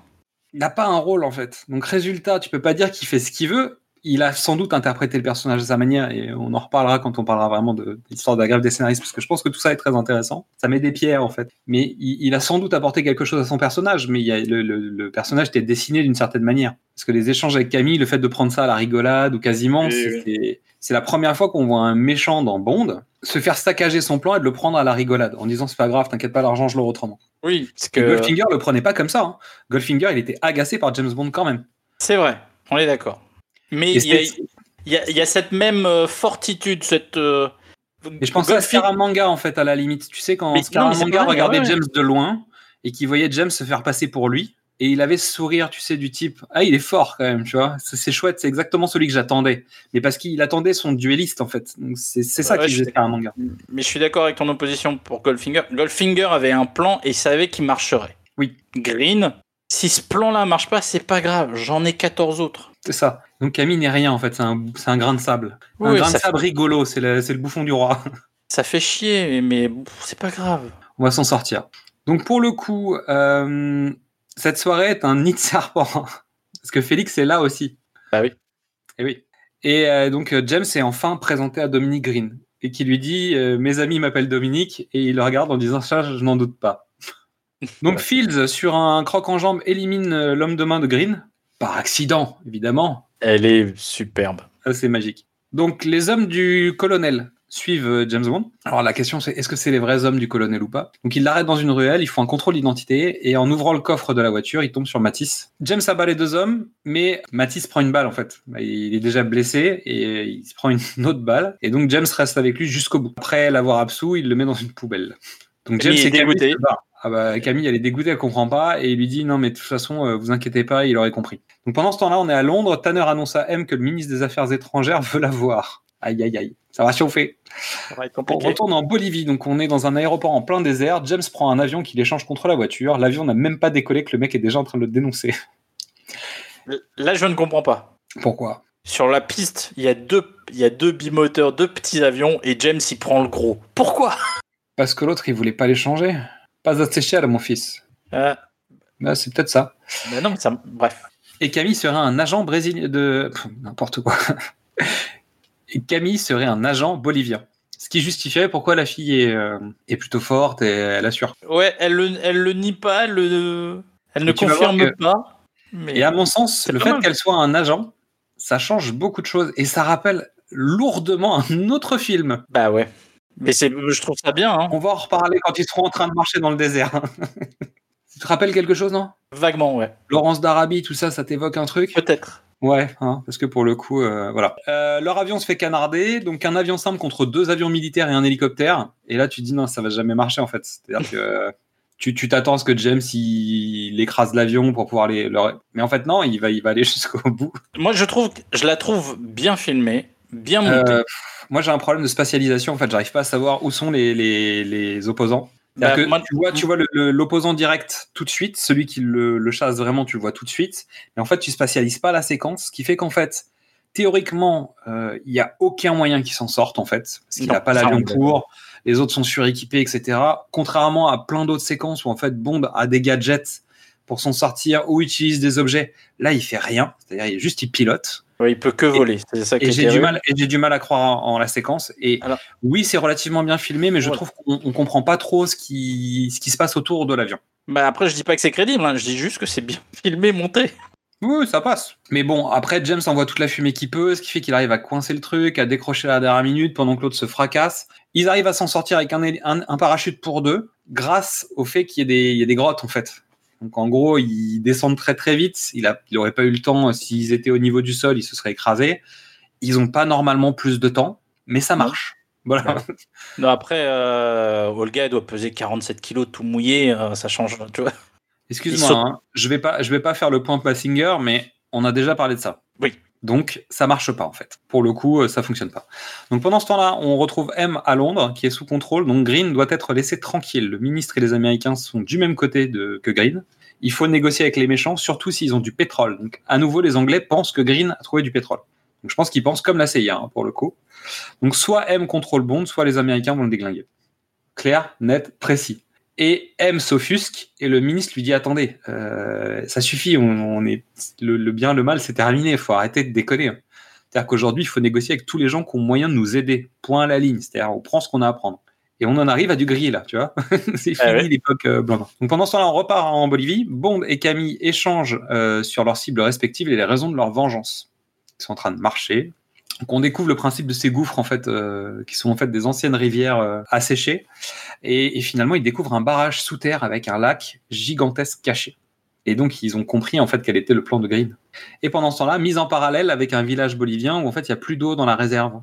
Et donc, en gros, on comprend que Green a acheté des terres parce que sur ces terres, il a stocké en lac artificiel l'eau potable. Et il, bloque l'eau. Voilà. C'est ça. Mais sur ces terres, sur les terres qu'il est en train d'acheter, quoi. Sur les, sur les terres qu'il va, qu'il va négocier pour avoir. Qu'il a négocié pour avoir, si ça marchait. Et, bon, donc, résultat, en fait, bah, on en arrive au plan de Green qui est pas de pétrole, mais des idées. Après, c'est terrible parce qu'il n'y a pas eu Goleng et, euh, et Manon et les Russes euh, et, et le papé, euh, il marche quand même tout seul. euh, c'est terrible. Donc retour au grand hôtel. Euh, donc James a une note. On lui dit fuyez. Bah fuis d'ailleurs euh, en français. Donc Camille attend dehors et James fonce à sa chambre. Il sait, c'est-à-dire que il sait qu'il est en danger, mais il y va quand même. La porte est ouverte, M est là et M vient arrêter James. En fait, sur le lit, on retrouve Fields qui est nu et recouverte de pétrole. Wink, wink, Goldfinger. Je trouve ça très. je- Alors, C'est propre. Non, mais c'est propre, honnêtement. C'est. Euh, tu remarqueras que ça fait quand même plusieurs fois qu'on évoque Goldfinger. Hein donc, oui, euh, bah non, mais rien. si peu, si peu. Non, mais da- le, le Daniel Craig, la saga Daniel Craig, c'est un, c'est un reboot, mais un vrai, un vrai reboot comme on l'entend aujourd'hui. C'est-à-dire Oui. que on te prend les films que tu as bien aimés, on les refait différemment. C'est vrai. Mais là, pour le coup, on, voilà, on mix match. Euh, donc, James se laisse arrêter. Donc, il va dans un ascenseur avec trois agents. Ça te rappelle quelque chose, tu sais? Et puis, à chaque étage, il y a des nouveaux mecs qui montent dans l'ascenseur, non? J'avais vraiment envie de. Vous voulez vraiment qu'on fasse ça? Si quelqu'un veut descendre de l'ascenseur, c'est maintenant. C'est J'adore cette scène. Bah, je veux dire, c'est- je, je- c'est ma scène préférée de tout ce que Marvel a produit. Oui, et s'ils la refont, c'est pas pour rien. C'est-à-dire s'ils l'ont refait, c'est pas pour rien. Donc pour le coup, euh, et James élimine tout le monde en 3 secondes 30. Donc euh, M est en blanc, James est en noir, couloir en noir et blanc, pétrole noir. Bah, je, je dis ça, hein, je pose. On est sur le damier de la géopolitique, hein, donc euh, bon. Waouh Ouais, non, non, c'est bien. Donc c'est un film qui parle du bien, du mal, des gentils, des méchants, des méchants gentils, des faux semblants. Donc les nuances de gris, le noir, le blanc, c'est important en fait dans, dans l'histoire de ce film, vraiment. Donc Tanner et ses hommes tentent d'arrêter Bond. Et ouais. Et la CIA peut aller se faire foutre, comme dit M. Elle le laisse partir. Elle lui, elle lui donne, euh, elle lui donne la, la possibilité de se tailler. Donc elle croit Bond et elle le couvre, elle va le couvrir autant qu'elle le peut. Donc Félix et euh, Mr Beam sont dans un bureau. Donc James téléphone et il fixe un rendez-vous à Félix. Donc c'est les bureaux de la CIA. Et James fait une blague en disant ouais, j'ai demandé à tout le monde, c'est eux qui m'ont donné le numéro de téléphone quoi. En disant je veux appeler la CIA, on m'a filé votre numéro. Elle est bien. Elle est géniale. Et donc, il, ils sont en train, il est au bar et, euh, et en fait, il parle avec Félix. euh, il essaye d'avoir des infos et il demande à Félix combien de temps il a et Félix lui dit T'as 30 secondes. Donc, il lui balance le point de rendez-vous qu'il a avec les, juste avant que les hommes arrivent. James se barre et euh, Bim passe pour un con. Mais il le fait très bien, Arbour, hein, Non, mais, le ah, gros. mais non, mais évidemment, le Il gros, il est beauf, super. euh, le gros beauf idiot, il le fait très très bien. Donc, on arrive à la Perla de la Dunas, donc qui est un hôtel euh, bah, qui rejoint un peu ce que tu disais, c'est-à-dire c'est un bel hôtel, mais c'est un hôtel qui est dans son jus. Oui. Et notamment, à peine ils arrivent euh, dans cet hôtel qui parle déjà des, du système d'alimentation de l'hôtel, disant que c'est un peu vieillot. Déjà, le, le lieu où Dominique Green a fait son, son discours et ils sont, ils sont gentiment chauffés, c'est un, un lieu moisi, quoi. Bah, en fait, là, oui, on est en Amérique du Sud, donc en fait, il y a beaucoup d'anciennes maisons qui ont été refaites en hôtel, etc., etc.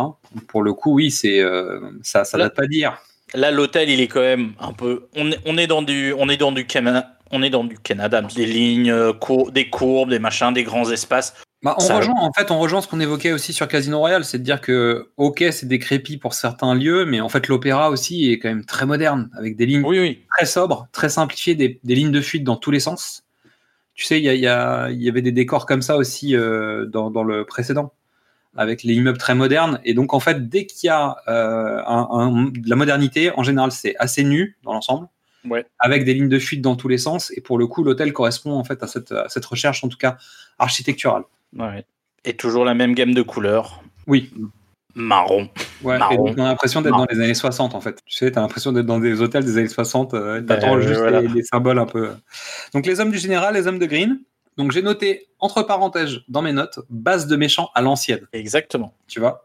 Euh, hôtel moderne perdu au milieu de rien. Donc il y a Dave Bautista, en tout cas j'ai l'impression que Bah c'est non, lui. pas encore. Donc document officiel à signer, l'affaire sera jouée. Le général de l'armée est payé pour fermer sa gueule. Donc en gros, euh, bah, le, le colonel d'ailleurs. Le- en fait, non. Le colonel attend l'argent pour pouvoir payer ses hommes pour euh, faire la révolution. C'est ça. Donc en gros, le général paye, Green donne l'argent au colonel et c'est parti pour le putsch, en fait. Voilà. Donc Camille rentre dans l'hôtel et après un petit speech, le futur président signe les conditions de Green. Parce que là, Green, le coup de pression, c'est Alors, l'air de rien, je, je- je tiens à le faire. Euh, Camille rentre dans l'hôtel avec une, un passage euh, limite Yamakasi. T'as zéro doute que c'est un agent maintenant. Oui, c'est sûr. T'as raison, t'as raison. C'est joli, c'est fin. J'aime bien la, la- moi j'aime bien le moment où Green en fait euh, le, le général un- voit les conditions tarifaires sur le prix de l'eau et il dit non mais moi je peux pas faire ça en fait le peuple va pas suivre etc. Il lui dit mais vous faites ce que vous voulez. Celui qui était là avant vous il a pas signé non plus. D'ailleurs c'est pour ça qu'on est en train de parler tous les deux. Donc faites ce que vous avez à faire, pas de problème. Et là tu te dis ah ouais d'accord. C'est- C'est pour ça que Green, il est tranquille. Si c'est pas maintenant, ce sera plus tard. J'ai pas de problème. le colonel va filer, Green aussi est sur le départ. Le futur président s'apprête à violer l'une des hôtesses de l'hôtel. Tout va bien. Bah oui, ça a été préparé en deux phrases, hein, mais bon. Oui. Et puis en 14 regards lubriques, c'est-à-dire qu'à chaque fois que le général vient, il a un regard lubrique, quoi. Donc, euh, pour le coup, ça, ça a été bien préparé. Donc, James bute le colonel euh, de la part de Matisse. Normal. Correct. L'une des voitures explose, provoquant l'explosion des piles à combustion de l'hôtel. Donc, ça, ça avait été préparé juste euh, au tout début. euh. Et en fait, tu sais qu'il y a des réactions en chaîne à cause des, piles à combustion. Donc, tu sais qu'en fait, Oui. c'est un détonateur et que tu as un timer, tu sais, pour dire attention, euh, Voilà. cet hôtel va s'autodétruire dans 25 secondes. Donc James flingue les hommes de main euh, et celui de Green tombe au passage. Alors, en même temps, il a un bras en écharpe. Merci Strawberry Fields. Pour lui, c'était Strawberry Fields, mais forever. Alors, c'est pour le coup, le, du, de- c'est le pire homme de main de l'histoire de James Bond, quoi. Alors lui, zéro impact, que- zéro effet.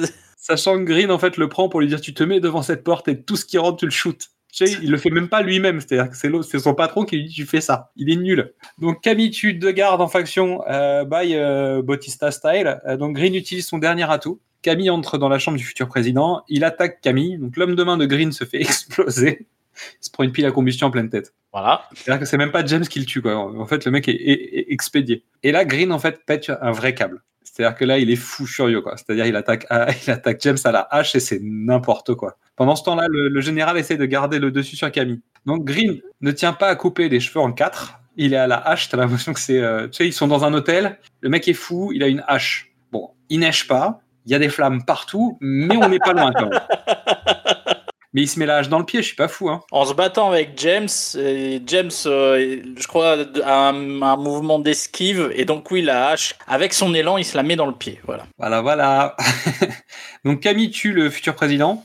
Donc James la cherche partout après avoir sauvé Green. Elle, elle est coincée dans les flammes et en fait, ça lui rappelle son histoire d'enfance qu'elle a racontée à James euh, plus tôt et le fait que le général, une fois qu'il a, il a, qu'il a violé sa mère, tué son père et tué sa mère après coup, euh, les a laissés dans une baraque en flammes. Et donc elle, a des, elle a des brûlures sur le corps euh, à cause de ça. Et donc elle est tétanisée, elle peut plus bouger. Et donc James vient avec elle, la retrouve, essaye de trouver une solution pour sortir, mais il la voit pas. Et en fait, il prend son flingue et en fait, tu penses qu'il va, s- il va lui mettre une balle et se mettre une balle à lui aussi. Il y a un moment euh, d'hésitation hein, là-dessus. hein. Moi, moi, j'apporterai une légère euh, vas-y. modification.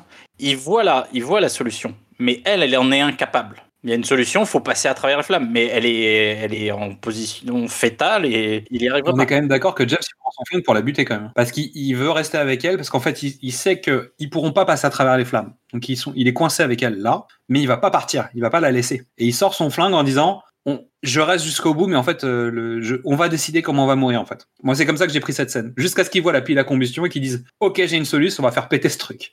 Il y a, y y un doute possible, on est d'accord. Il y a un petit moment de flottement, honnêtement, et puis le flingue, la manière dont il positionne le flingue quasiment sous sa tête à elle, il y a, y a Ah. un truc. Ouais, alors, je- bon, moi, pour moi, il la sert vraiment, mais oui, ça, ça prête à interprétation. Donc on vous laissera nous répondre là-dessus si vous avez euh, si vous avez votre interprétation, on prend. Toujours est-il qu'il finit par faire exploser la bonbonne et ce qui ouvre une brèche dans le mur et ils peuvent sortir. Donc Green tente de s'enfuir en plein désert, donc avec un pied euh, en vrac hein, quand même, Bah ouais. dans un désert euh, plutôt sympa. Donc James le rattrape en voiture et euh, il le libère dans le désert. En fait, il le rattrape et il le balance en plein milieu du désert avec loin. une canette d'huile de moteur comme seul liquide. Et il lui dit je, je- ça c'est de la part de Fields, cadeau. Allez, Et il lui dit, je pense que je vous laisse quoi? Il lui dit quoi? Vous en faites ce que vous voulez. Non, mais il lui dit, je pense que je vous laisse pas 7 heures avant d'imaginer que vous allez pouvoir boire ce truc, tu vois. Ouais, je crois que c'est ça. Je crois que c'est un truc dans le genre. Donc, euh, James laisse Camille dans un village après un simple merci, bisous de principe, before goodbye. Mais il n'y a pas eu de Oh James. Mais que va dire midi ça? C'est fou quand même. hein. Et ils sont dans le désert, il n'y a pas de flotte. Mais c'est pour ça qu'il a pas, il a pas pécho. Mais celle-là, celle, ouais, celle-là, il a, il a pas pécho. Ouais, mais parce qu'il n'y a pas d'eau.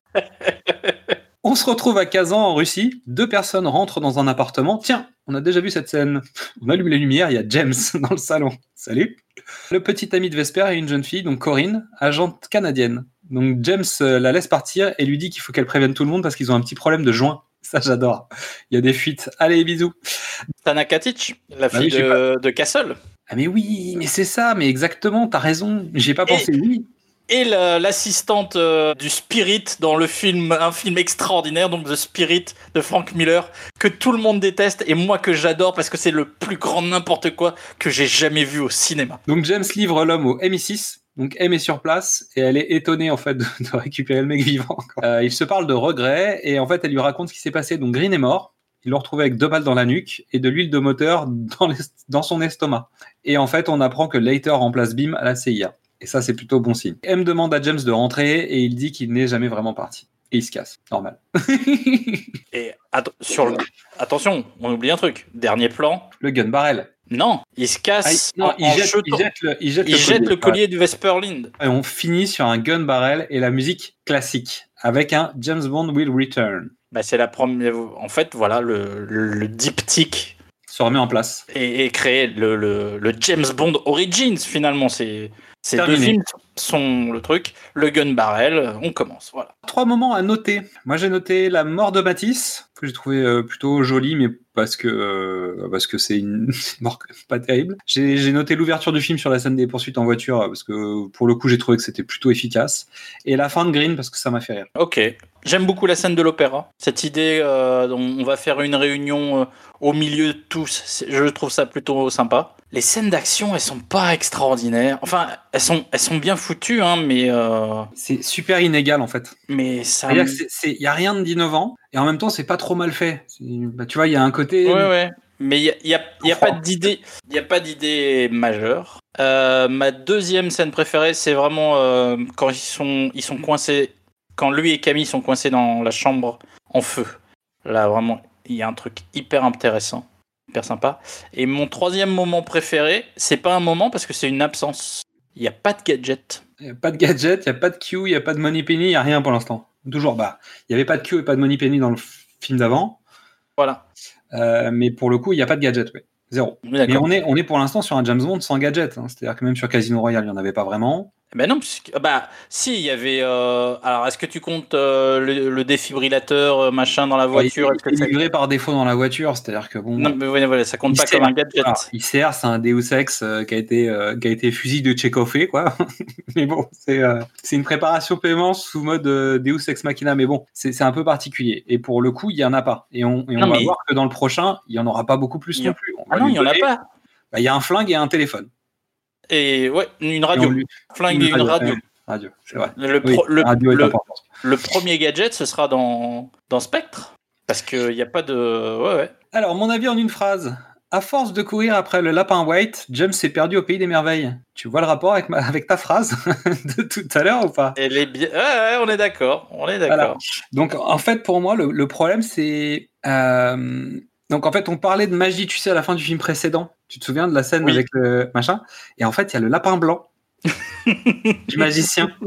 Tu vois? Ça m'a fait rire, en fait. Je me suis dit qu'il y avait un lien entre les deux. Donc, j'ajoute juste qu'il y a une seule histoire en- dans ces deux films, théoriquement. C'est-à-dire que c'est la continuité du film précédent, mais tu as l'impression quand même que on, on parlait dans, dans l'épisode précédent du fait qu'il y avait un deuxième acte qui se transformait. euh, en fait, tu pensais que c'était le troisième acte, mais finalement c'était le début du deuxième, quasiment. Ouais. Tu te rappelles de ça? Euh, Et en fait, je T'as l'impression quand même qu'ils ont mis à cheval sur deux films trois intrigues différentes quasiment. C'est c'est ça, en fait. Le- le- C'est-à-dire que tu finis Casino. Si tu fais les deux films dans la foulée, tu finis Casino Royale, en fait. Alors, tu regardes Casino Royale. euh, tu te dis que le chiffre va tuer James, mais en fait, ça, en- ça rebondit sur un autre truc avec Mr. White qui se poursuit, mais en fait qui se poursuit pas. C'est ça. Parce que l'intrigue établie Alors, avec Mr. White s'arrête pour aller vers, euh, vers Green. Vers Mr. Green. il boucle quand même avec la fin du film. Donc l'épilogue parle de Vesper. C'est-à-dire que t'as un début sur Vesper, t'as une fin sur Vesper, et au milieu, en fait, t'as Green. Exactement. qui est un autre membre de l'organisation, ce qui veut dire que ça reste quand même cohérent avec l'ensemble, même si c'est complètement décorrélé. C'est-à-dire que Green, tu as l'impression que c'est un électron libre, et en fait, tu vois pas le rapport avec le chiffre directement. Il n'y a pas Non. vraiment de rapport, même si de l'argent a circulé en Haïti, bah, tu vois, ça reste. Tu, tu comprends pas encore vraiment que les, les deux ont pu bosser ensemble. Comme je pas très hein, clair. c'est non mais c'est mince. C'est-à-dire que le lien entre White et Green, il est vraiment très mince. Et oui, euh, grève de scénariste, tu peux me dire ce que tu veux. Je pense pas. Hein. Je pense Ça- pas que ce soit ça. hein. Non, mais tu vois ce que je veux dire? Ça devrait être plus fort. Oui, oui, ça devrait être beaucoup plus fort. Donc voilà, pour le coup, j'ai- t'as limite l'impression qu'ils auraient, ils auraient pu faire trois films courts. Donc ils auraient fait Casino Royale avec la fin du chiffre qui se fait descendre par euh, White. Un deuxième film où en fait on a la poursuite de White, l'histoire de Vesper, nanana, jusqu'à son petit ami. Et un troisième film avec euh, Green. C'est ça. Sauf qu'en fait, ils ont tout imbriqué dans des films qui sont un peu plus longs, on va dire, et ça donne des, des intrigues imbriquées. Mais euh, en fait, je trouve qu'on perd Casino Royale à l'intérieur de Quantum, sans doute dans le désert, en fait, du, du pays des merveilles.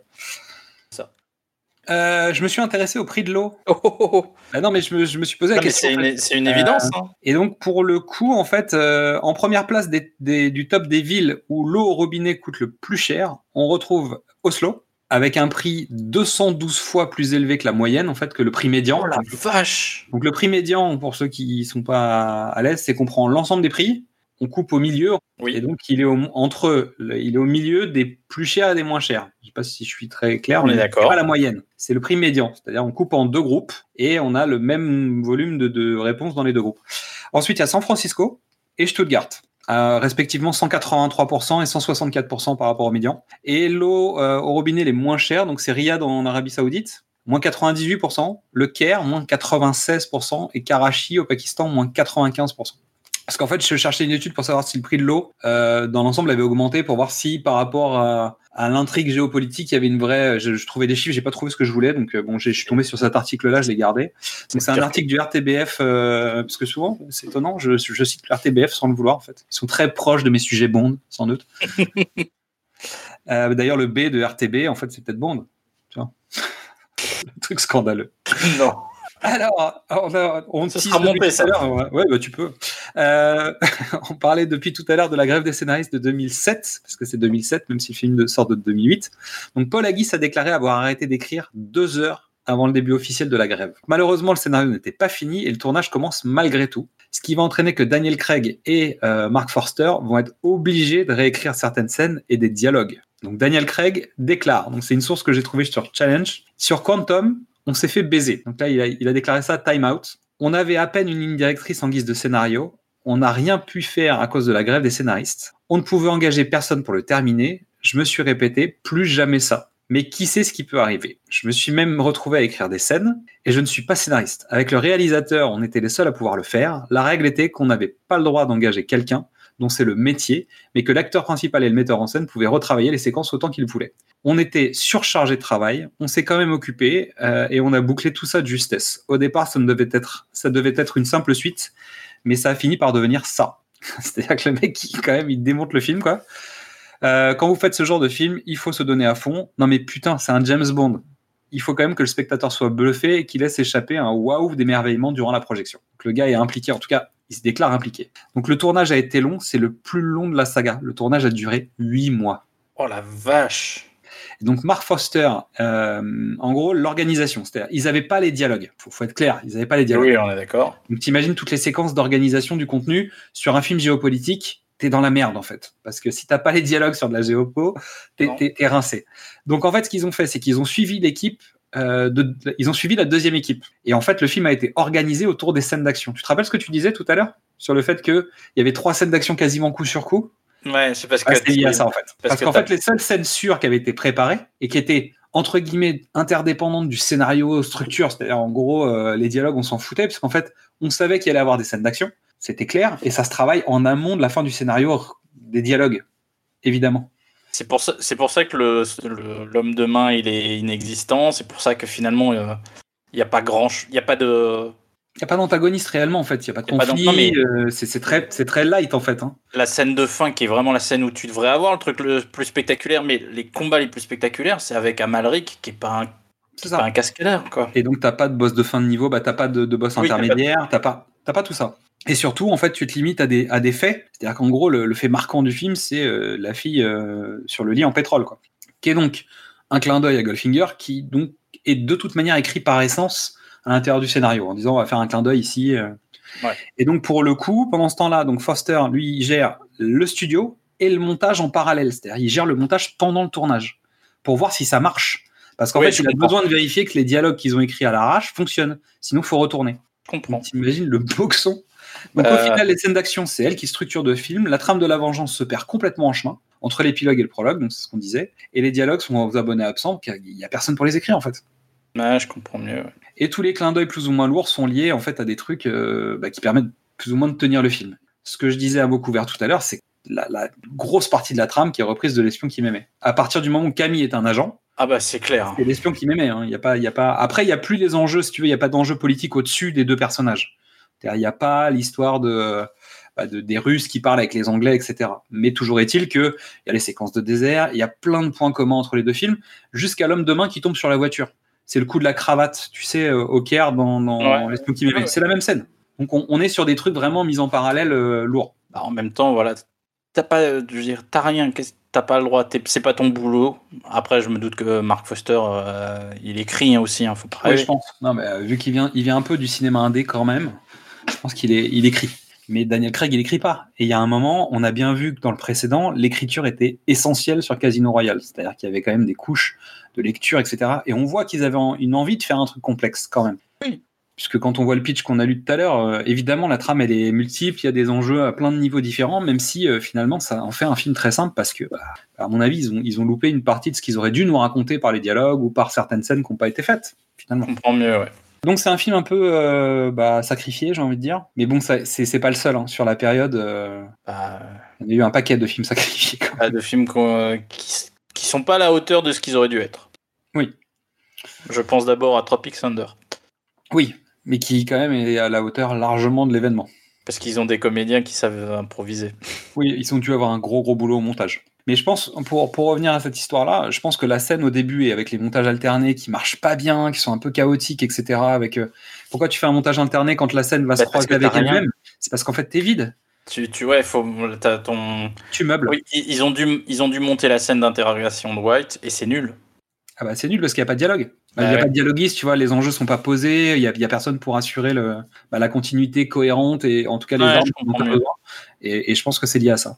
Donc même si elle a un poker face aiguisé quand il s'agit de ne pas trembler sur une relance, elle est notre reine de cœur. Pourtant nous l'avons laissée suspendue à une montagne lors de notre dernière émission. Elle est toujours là, prête à en découdre la vengeance comme seule motivation. En s'excusant à demi-mot, il est temps pour nous de lui laisser la parole. Alors Midissa, qu'as-tu pensé de ce duo Casino Royale Quantum of Solace? Salut à tous, pour cette chronique combo, je vais vous parler de deux films. Le 21e et 22e volet de James Bond. Bon les garçons, je, je pense que vous croyez un peu trop en moi, mais évidemment que je relève le défi. L'occasion pour moi de découvrir notre nouveau JB, Daniel Craig. Euh, quand Casino Royale est sorti au cinéma, j'étais pas trop convaincue, voire pas du tout. Sûrement parce que j'avais pas encore digéré le départ de Pierce. Mais ça, c'était avant de le voir tomber la chemise. bon bah ça va, il passe. Ce que je veux dire, c'est que c'est un très bon acteur, très oulala avec sa bouche à la Stallone. Ça aide à suivre quand t'es complètement largué. Ça allait encore avec Casino Royale, JB vient d'avoir son statut double zéro en tuant pour la deuxième fois, et il s'apprête à disputer une partie de poker no limite qui s'éternise face à Le Chiffre, qui est en fait l'adjoint asthmatique du méchant du film. Pourtant, il aurait été très facile à battre. Hein. Euh, Pickpocketage de sa ventoline, une cigarette allumée, une ou deux soufflettes dans la tronche et c'est terminé. Hein. Mais ça aurait été trop simple. J'aurais tout compris et ça n'aurait pas été marrant. Mais heureusement, il fait équipe avec Vesper Lynn, qui fait office de porte-monnaie de plus de 10 millions de dollars, parce que la partie s'annonce aussi corsée que la bagarre avec les terroristes dans les escaliers, et que sa vodka martini qui l'aura presque tué. Mais quand Vesper lui dit non pour lui donner les 5 millions de plus dont il a besoin pour se refaire, alors là, il en a plus rien à foutre de boire sa vodka martini à la cuillère ou au shaker. Et c'est son nouveau vieil ami Félix Letter qui va lui sauver la mise. Mais le génie du mal, euh, le génie du mal, le génie des maths, a plus d'un tour dans sa manche. Et comme il est très vénère d'avoir tout, tout perdu et sûrement aussi d'avoir été humilié, il a rien trouvé de mieux que de le piéger en kidnappant Vesper et en la larguant sur la route de JB. Il a de bons réflexes, hein. il l'esquive de justesse en faisant un tonneau assommant. Le chiffre va d'ailleurs en profiter pour l'enlever à son tour, euh, qui, d'ailleurs, le chiffre qui dispose de moyens de torture bien personnels. Hein. Mais JB ne perd pas son sang-froid. Quand il lui explose les parties, il se met même à rire. Bah, il est quand même couillu, notre JB. Hein. Et là, gros rebondissement, le chiffre se fait descendre par les membres de son organisation et il nous laisse un JB et une Vesper vivants, entiers et très amoureux. Qui se déclarent leur flamme, bien que Vesper, hmm, hein, se contenterait d'un petit doigt, que JB assure qu'elle sait comment il peut s'en servir. C'est gênant, hmm, très gênant. En plus, c'est faux, mais elle meurt d'envie de le savoir, la coquine. Et elle va le découvrir hmm, très très très rapidement dans une des chambres de l'hôpital. Ça fait bizarre quand même de le voir aussi amoureux. Il roucoule sur une plage plein de promesses de démission, de je t'aime et de CV pour un boulot honnête à l'hippopotamus avant de partir en amoureux à Venise, où les fantômes du passé viennent hanter et vider Miss Porte-Monnaie qui est pleine des gains du fameux poker, ce qui donne lieu aux habituelles courses-poursuites et bagarres où elle perdra la vie, noyée. C'est un comble que le porte-monnaie de JB soit liquidé de cette façon. Mais il se remet vite du deuil quand il apprend qu'elle avait un mec dont elle était très amoureuse, retenu en otage par l'organisation du chiffre. Il était vénère. Même après avoir compris que s'il est toujours en vie, c'est grâce à elle. Ah, il en démordait pas. Et là, le nom de Mr. White apparaît. C'est là qu'on m'a perdu. Hein. D'abord, je ne sais pas qui c'est. Hein. Il sort de nulle part à la fin du film avant de se prendre une balle et on nous sert ça en scène de fin, mais comme une vieille assiette de frites froides. Hein. C'est dans le 22e volet qu'on nous explique tout. Là-bas, fallait bien un film pour expliquer que Mr. White, c'est l'homme de main de Green, qui est en fait le boss de Le Chiffre. Heureusement qu'il fait que 1h46 avec une course-poursuite au début où les flics ne tiennent que trois secondes, suivi d'une autre course-poursuite dans les catacombes, puis sur les toits. Non mais sérieux, JB, t'es pas fatigué? Toujours pourchasser, être pourchassé, se battre. Non mais, oh là là, la flemme Et rebelote à Haïti. Bref, j'ai été largué. Blade, je ne sais toujours pas qui c'est. Mais je sais que le super vilain, c'est Dominique Green, qui se fait passer pour un bienfaiteur alors qu'en fait c'est un gros bâtard, avec de grosses têtes dans sa poche, notamment la CIA. Il manage le gouvernement de Bolivie, mais comme un jeu de Lego. Il laisse penser qu'il a découvert un truc de fou, alors qu'en fait c'est rien du tout, hein. Il a juste détourné la flotte de tout un pays. Bah dès que t'entends pipeline, t'entends pétrole, alors qu'en fait on te dit quenelle du siècle. Et pour stopper Green, JB et Camille vont faire sauter un hôtel dans le désert. Évidemment, c'est pas du tout ce qui était prévu. D'ailleurs, je ne sais même pas s'ils avaient prévu quelque chose. Mais bon, voilà ce que j'ai compris, en plus du fait que JB ne digère toujours pas la trahison de Vesper, qui est morte pour le sauver lui, et son petit copain qui est mort, mais qui en fait n'est pas mort. D'ailleurs, c'est un peu bof comme scène de fin. Ces deux films sont plutôt cool, hein, mais écrire une chronique là-dessus, ça m'a un peu fait mal au crâne. Hmm.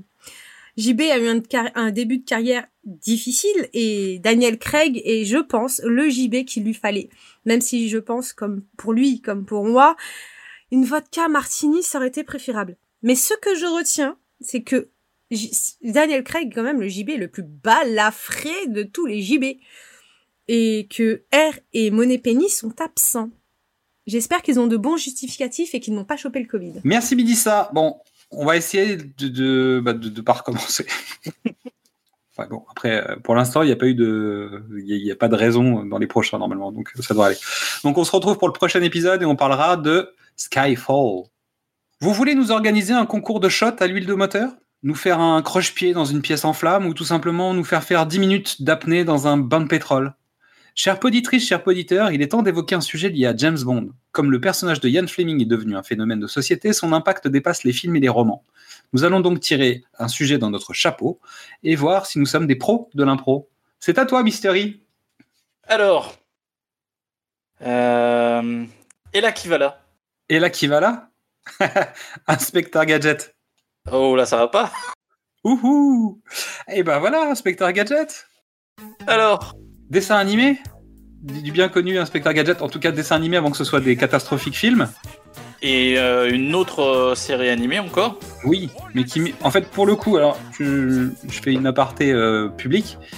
En fait, j'étais très contre les, reboots de, ce genre de série, et notamment la, numérisation 3D, en tout cas le, passage au 3D pour la, plupart de ces séries en fait de, de mon enfance.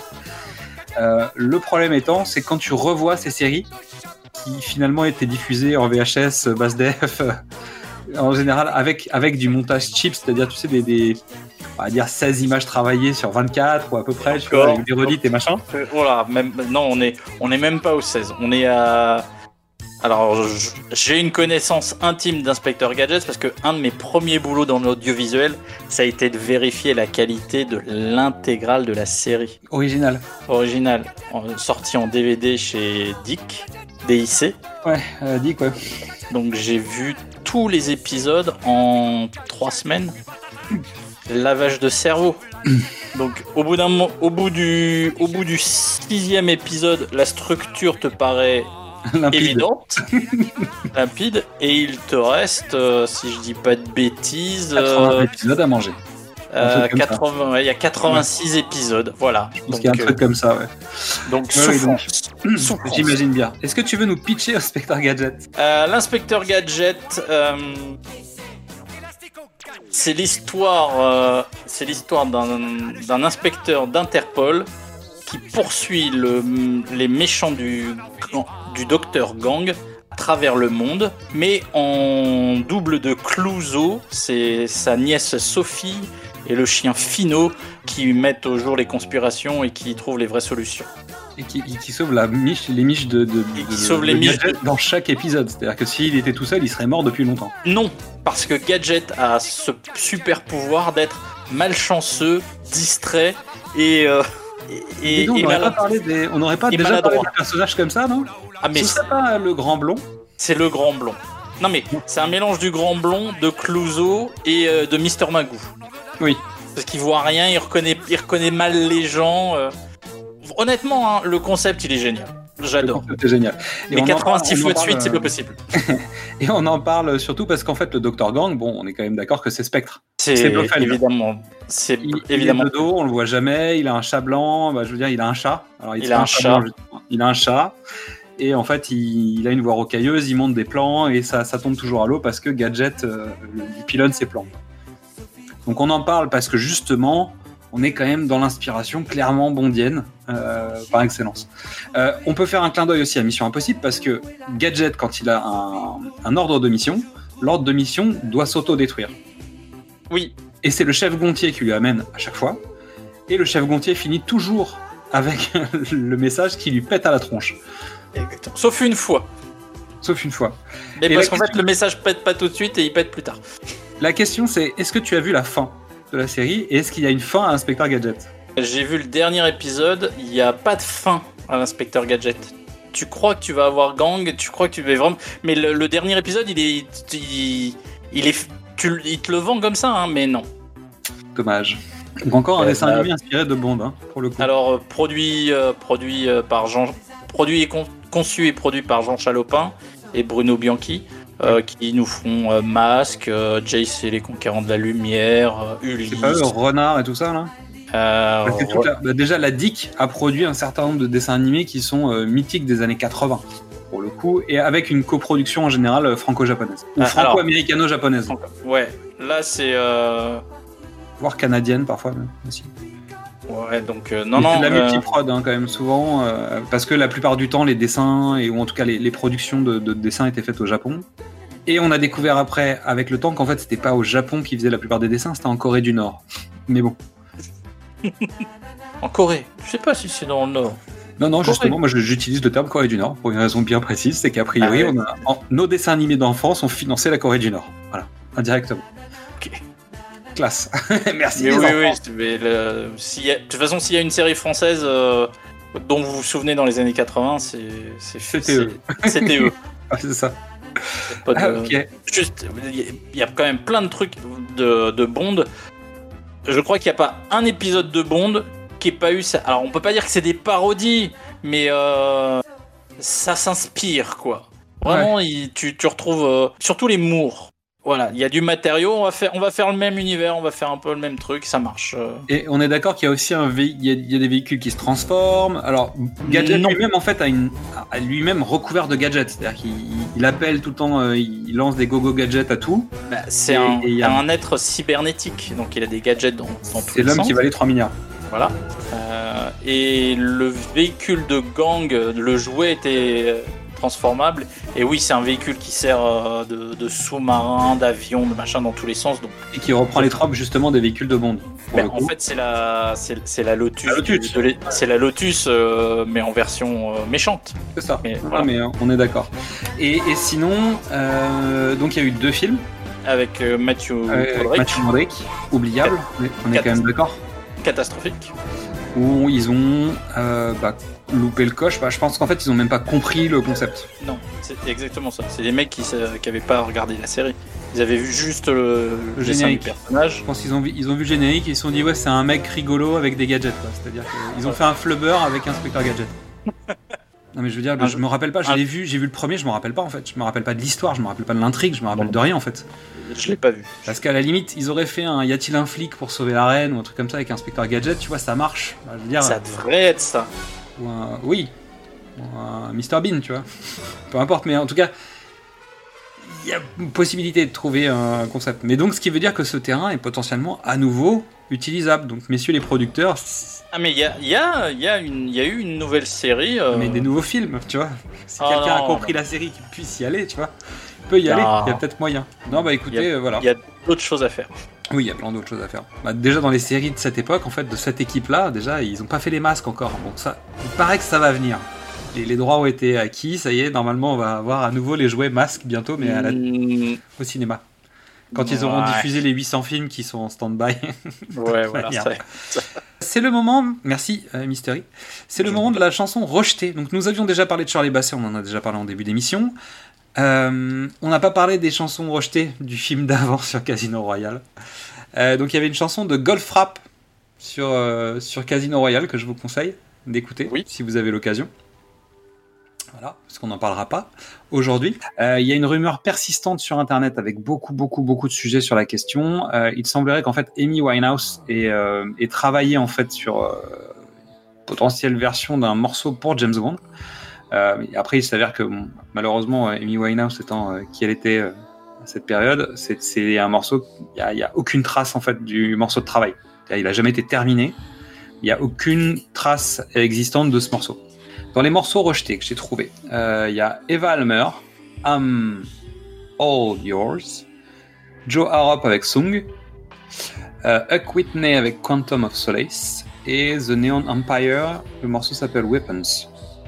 Donc ça veut dire qu'il y aurait, parce que je mets toujours des conditionnels là-dessus, parce qu'on trouve des listes, on ah, voilà, on n'est jamais sûr de rien. Euh, on aurait Ouais. six morceaux rejetés sur le même film, c'est beaucoup. Alors Amy Winehouse, euh, le morceau est pas rejeté, elle s'est rejetée elle-même, tu vois, donc euh, pour le coup ça, ça passe comme ça. Et c'est vrai que le morceau de Charlie Basset, pour moi, je le trouve euh, super cool. Donc euh, pour rappel, il s'appelle No Good About Goodbye. Et euh, j'adorais le morceau, je trouvais ça super. Bah ouais, moi aussi je l'ai beaucoup aimé, mais tu, tu peux pas. Enfin, tu comprends que les mecs aient pas envie de. Bah, disons que c'est compliqué de, de- déjà De tu vois, il y a un moment où euh, Voilà. faut être un peu sérieux quoi. Euh, Non, pour le mais- morceau là, moi j'aime bien le morceau de Joe Song Ouais, moi aussi, il est pas mal. ouais. qu'on va qu'on va vous mettre. Pour le coup, je connais pas du tout, donc j'ai rien à dire. On va vous le laisser un Alors, peu en meublant tout petit peu. Moi, je, ça me parle pas. Moi je comptais plus. sur Mystery comme à chaque fois, hein, parce que c'est Mystery. euh, Ah non, je connais mais, euh, pas. Je connais Non, non, mais après, je comprends, hein, vous savez, pas de problème. Mais là, moi, je, je, je ne suis d'aucune aide sur le sujet. Là, de même. Mais honnêtement, hein, euh, tu sens qu'il y a, c'est une chanteuse euh, qui, est- qui, a bou- qui a bouffé du jazz dans tous les Oui. sens, quoi. Mais tu regardes, en fait, si, pour ceux qui vont écouter les différents morceaux, donc Eva Almer, c'est pareil. On sent quand même qu'ils vont chercher, ils essayent de voir s'ils sont capables de refaire du Charlie Basset quand même. hein. Parce qu'on est Oui. dans, ces- on est dans Oui, oui. cette tension-là, etc. Et tu sens qu'ils ont fait le tour, ils ont tourné autour, jusqu'à se dire, ok, non, mais ça marche pas, et puis il nous faut quelque chose peut-être de plus euh, commercial ou. euh, et, et finalement, en fait, le fait d'aller chercher euh, Jack White et Alicia Keys, Alicia Keys à l'époque, c'est quand même une artiste internationale reconnue. Voilà. Comment ça allait de, de- des Falling, Alicia Keys et Oui, bien sûr. Non, mais ce que, ce que je veux dire par là, c'est que justement, c'est pas une inconnue. Elle sort pas de nulle part. euh, elle est très connue. Elle est mondialement connue. Elle a fait ses preuves. Elle est même en creux à ce moment-là de mémoire. D'ailleurs, elle est en. Empire State Oui, of ça. Mind n'est pas encore sorti de, de Et mémoire. donc, à mon avis, elle est entre deux, deux moments forts en fait de sa carrière, et donc ça lui permet aussi d'avoir un pic d'activité. Donc pour le coup, je pense que c'est pas anodin en fait d'aller chercher euh, Alicia Keys, et surtout, on en revient à, euh, à l'envie en fait que euh, sur le territoire américain, il faut que ça marche. Ah bah, alors, on va le dire, hein, euh, on en parlera plus dans Skyfall parce que c'est beaucoup plus prégnant dans Skyfall. Mais le, le- l'espèce de- d'iconisation de l'Angleterre, ça commence. Hmm. hein. Mais parce que tu vends l'Angleterre aux États-Unis. Jusqu'à présent, c'était des films anglais. Là, on vend ce que les Américains connaissent de l'Angleterre. En fait, Daniel Craig à l'ouverture des Jeux Olympiques. On en parlera peut-être dans, dans Skyfall. Ah bah, c'est Je pense que c'est le, le bon hein. moment et c'est le moment international qui met en lumière Daniel Craig en tant que James Bond aux côtés de la reine. Et on coupe, on, on en reparlera pour Skyfall. On en reparlera. This is the end, comme on dit. On arrive à la fin de cette émission. Est-ce que je retiens mon souffle et je compte jusqu'à 10 Oui, tu peux. Mais compte, D'accord. compte bien jusqu'à 10. Donc c'est l'heure de se dire au revoir. On vous remercie de votre écoute. Euh, on se retrouve sur les réseaux sociaux Facebook, Twitter, Instagram. On vous attend euh, aussi dans commentaires sur les, sur les applications et sur les, les différentes plateformes d'écoute de podcasts. Ça nous aide à nous faire connaître et reconnaître. Et euh, n'hésitez pas à parrainer des gens, à inviter. Euh, on fait peut-être même des bons cadeaux pour Noël, les anniversaires, les fêtes des mères. Faites-vous plaisir. On vous dit à très bientôt pour le prochain épisode qui sera Skyfall. Et on se quitte comme le veut la tradition sur la chanson d'Adèle, Skyfall. À bientôt.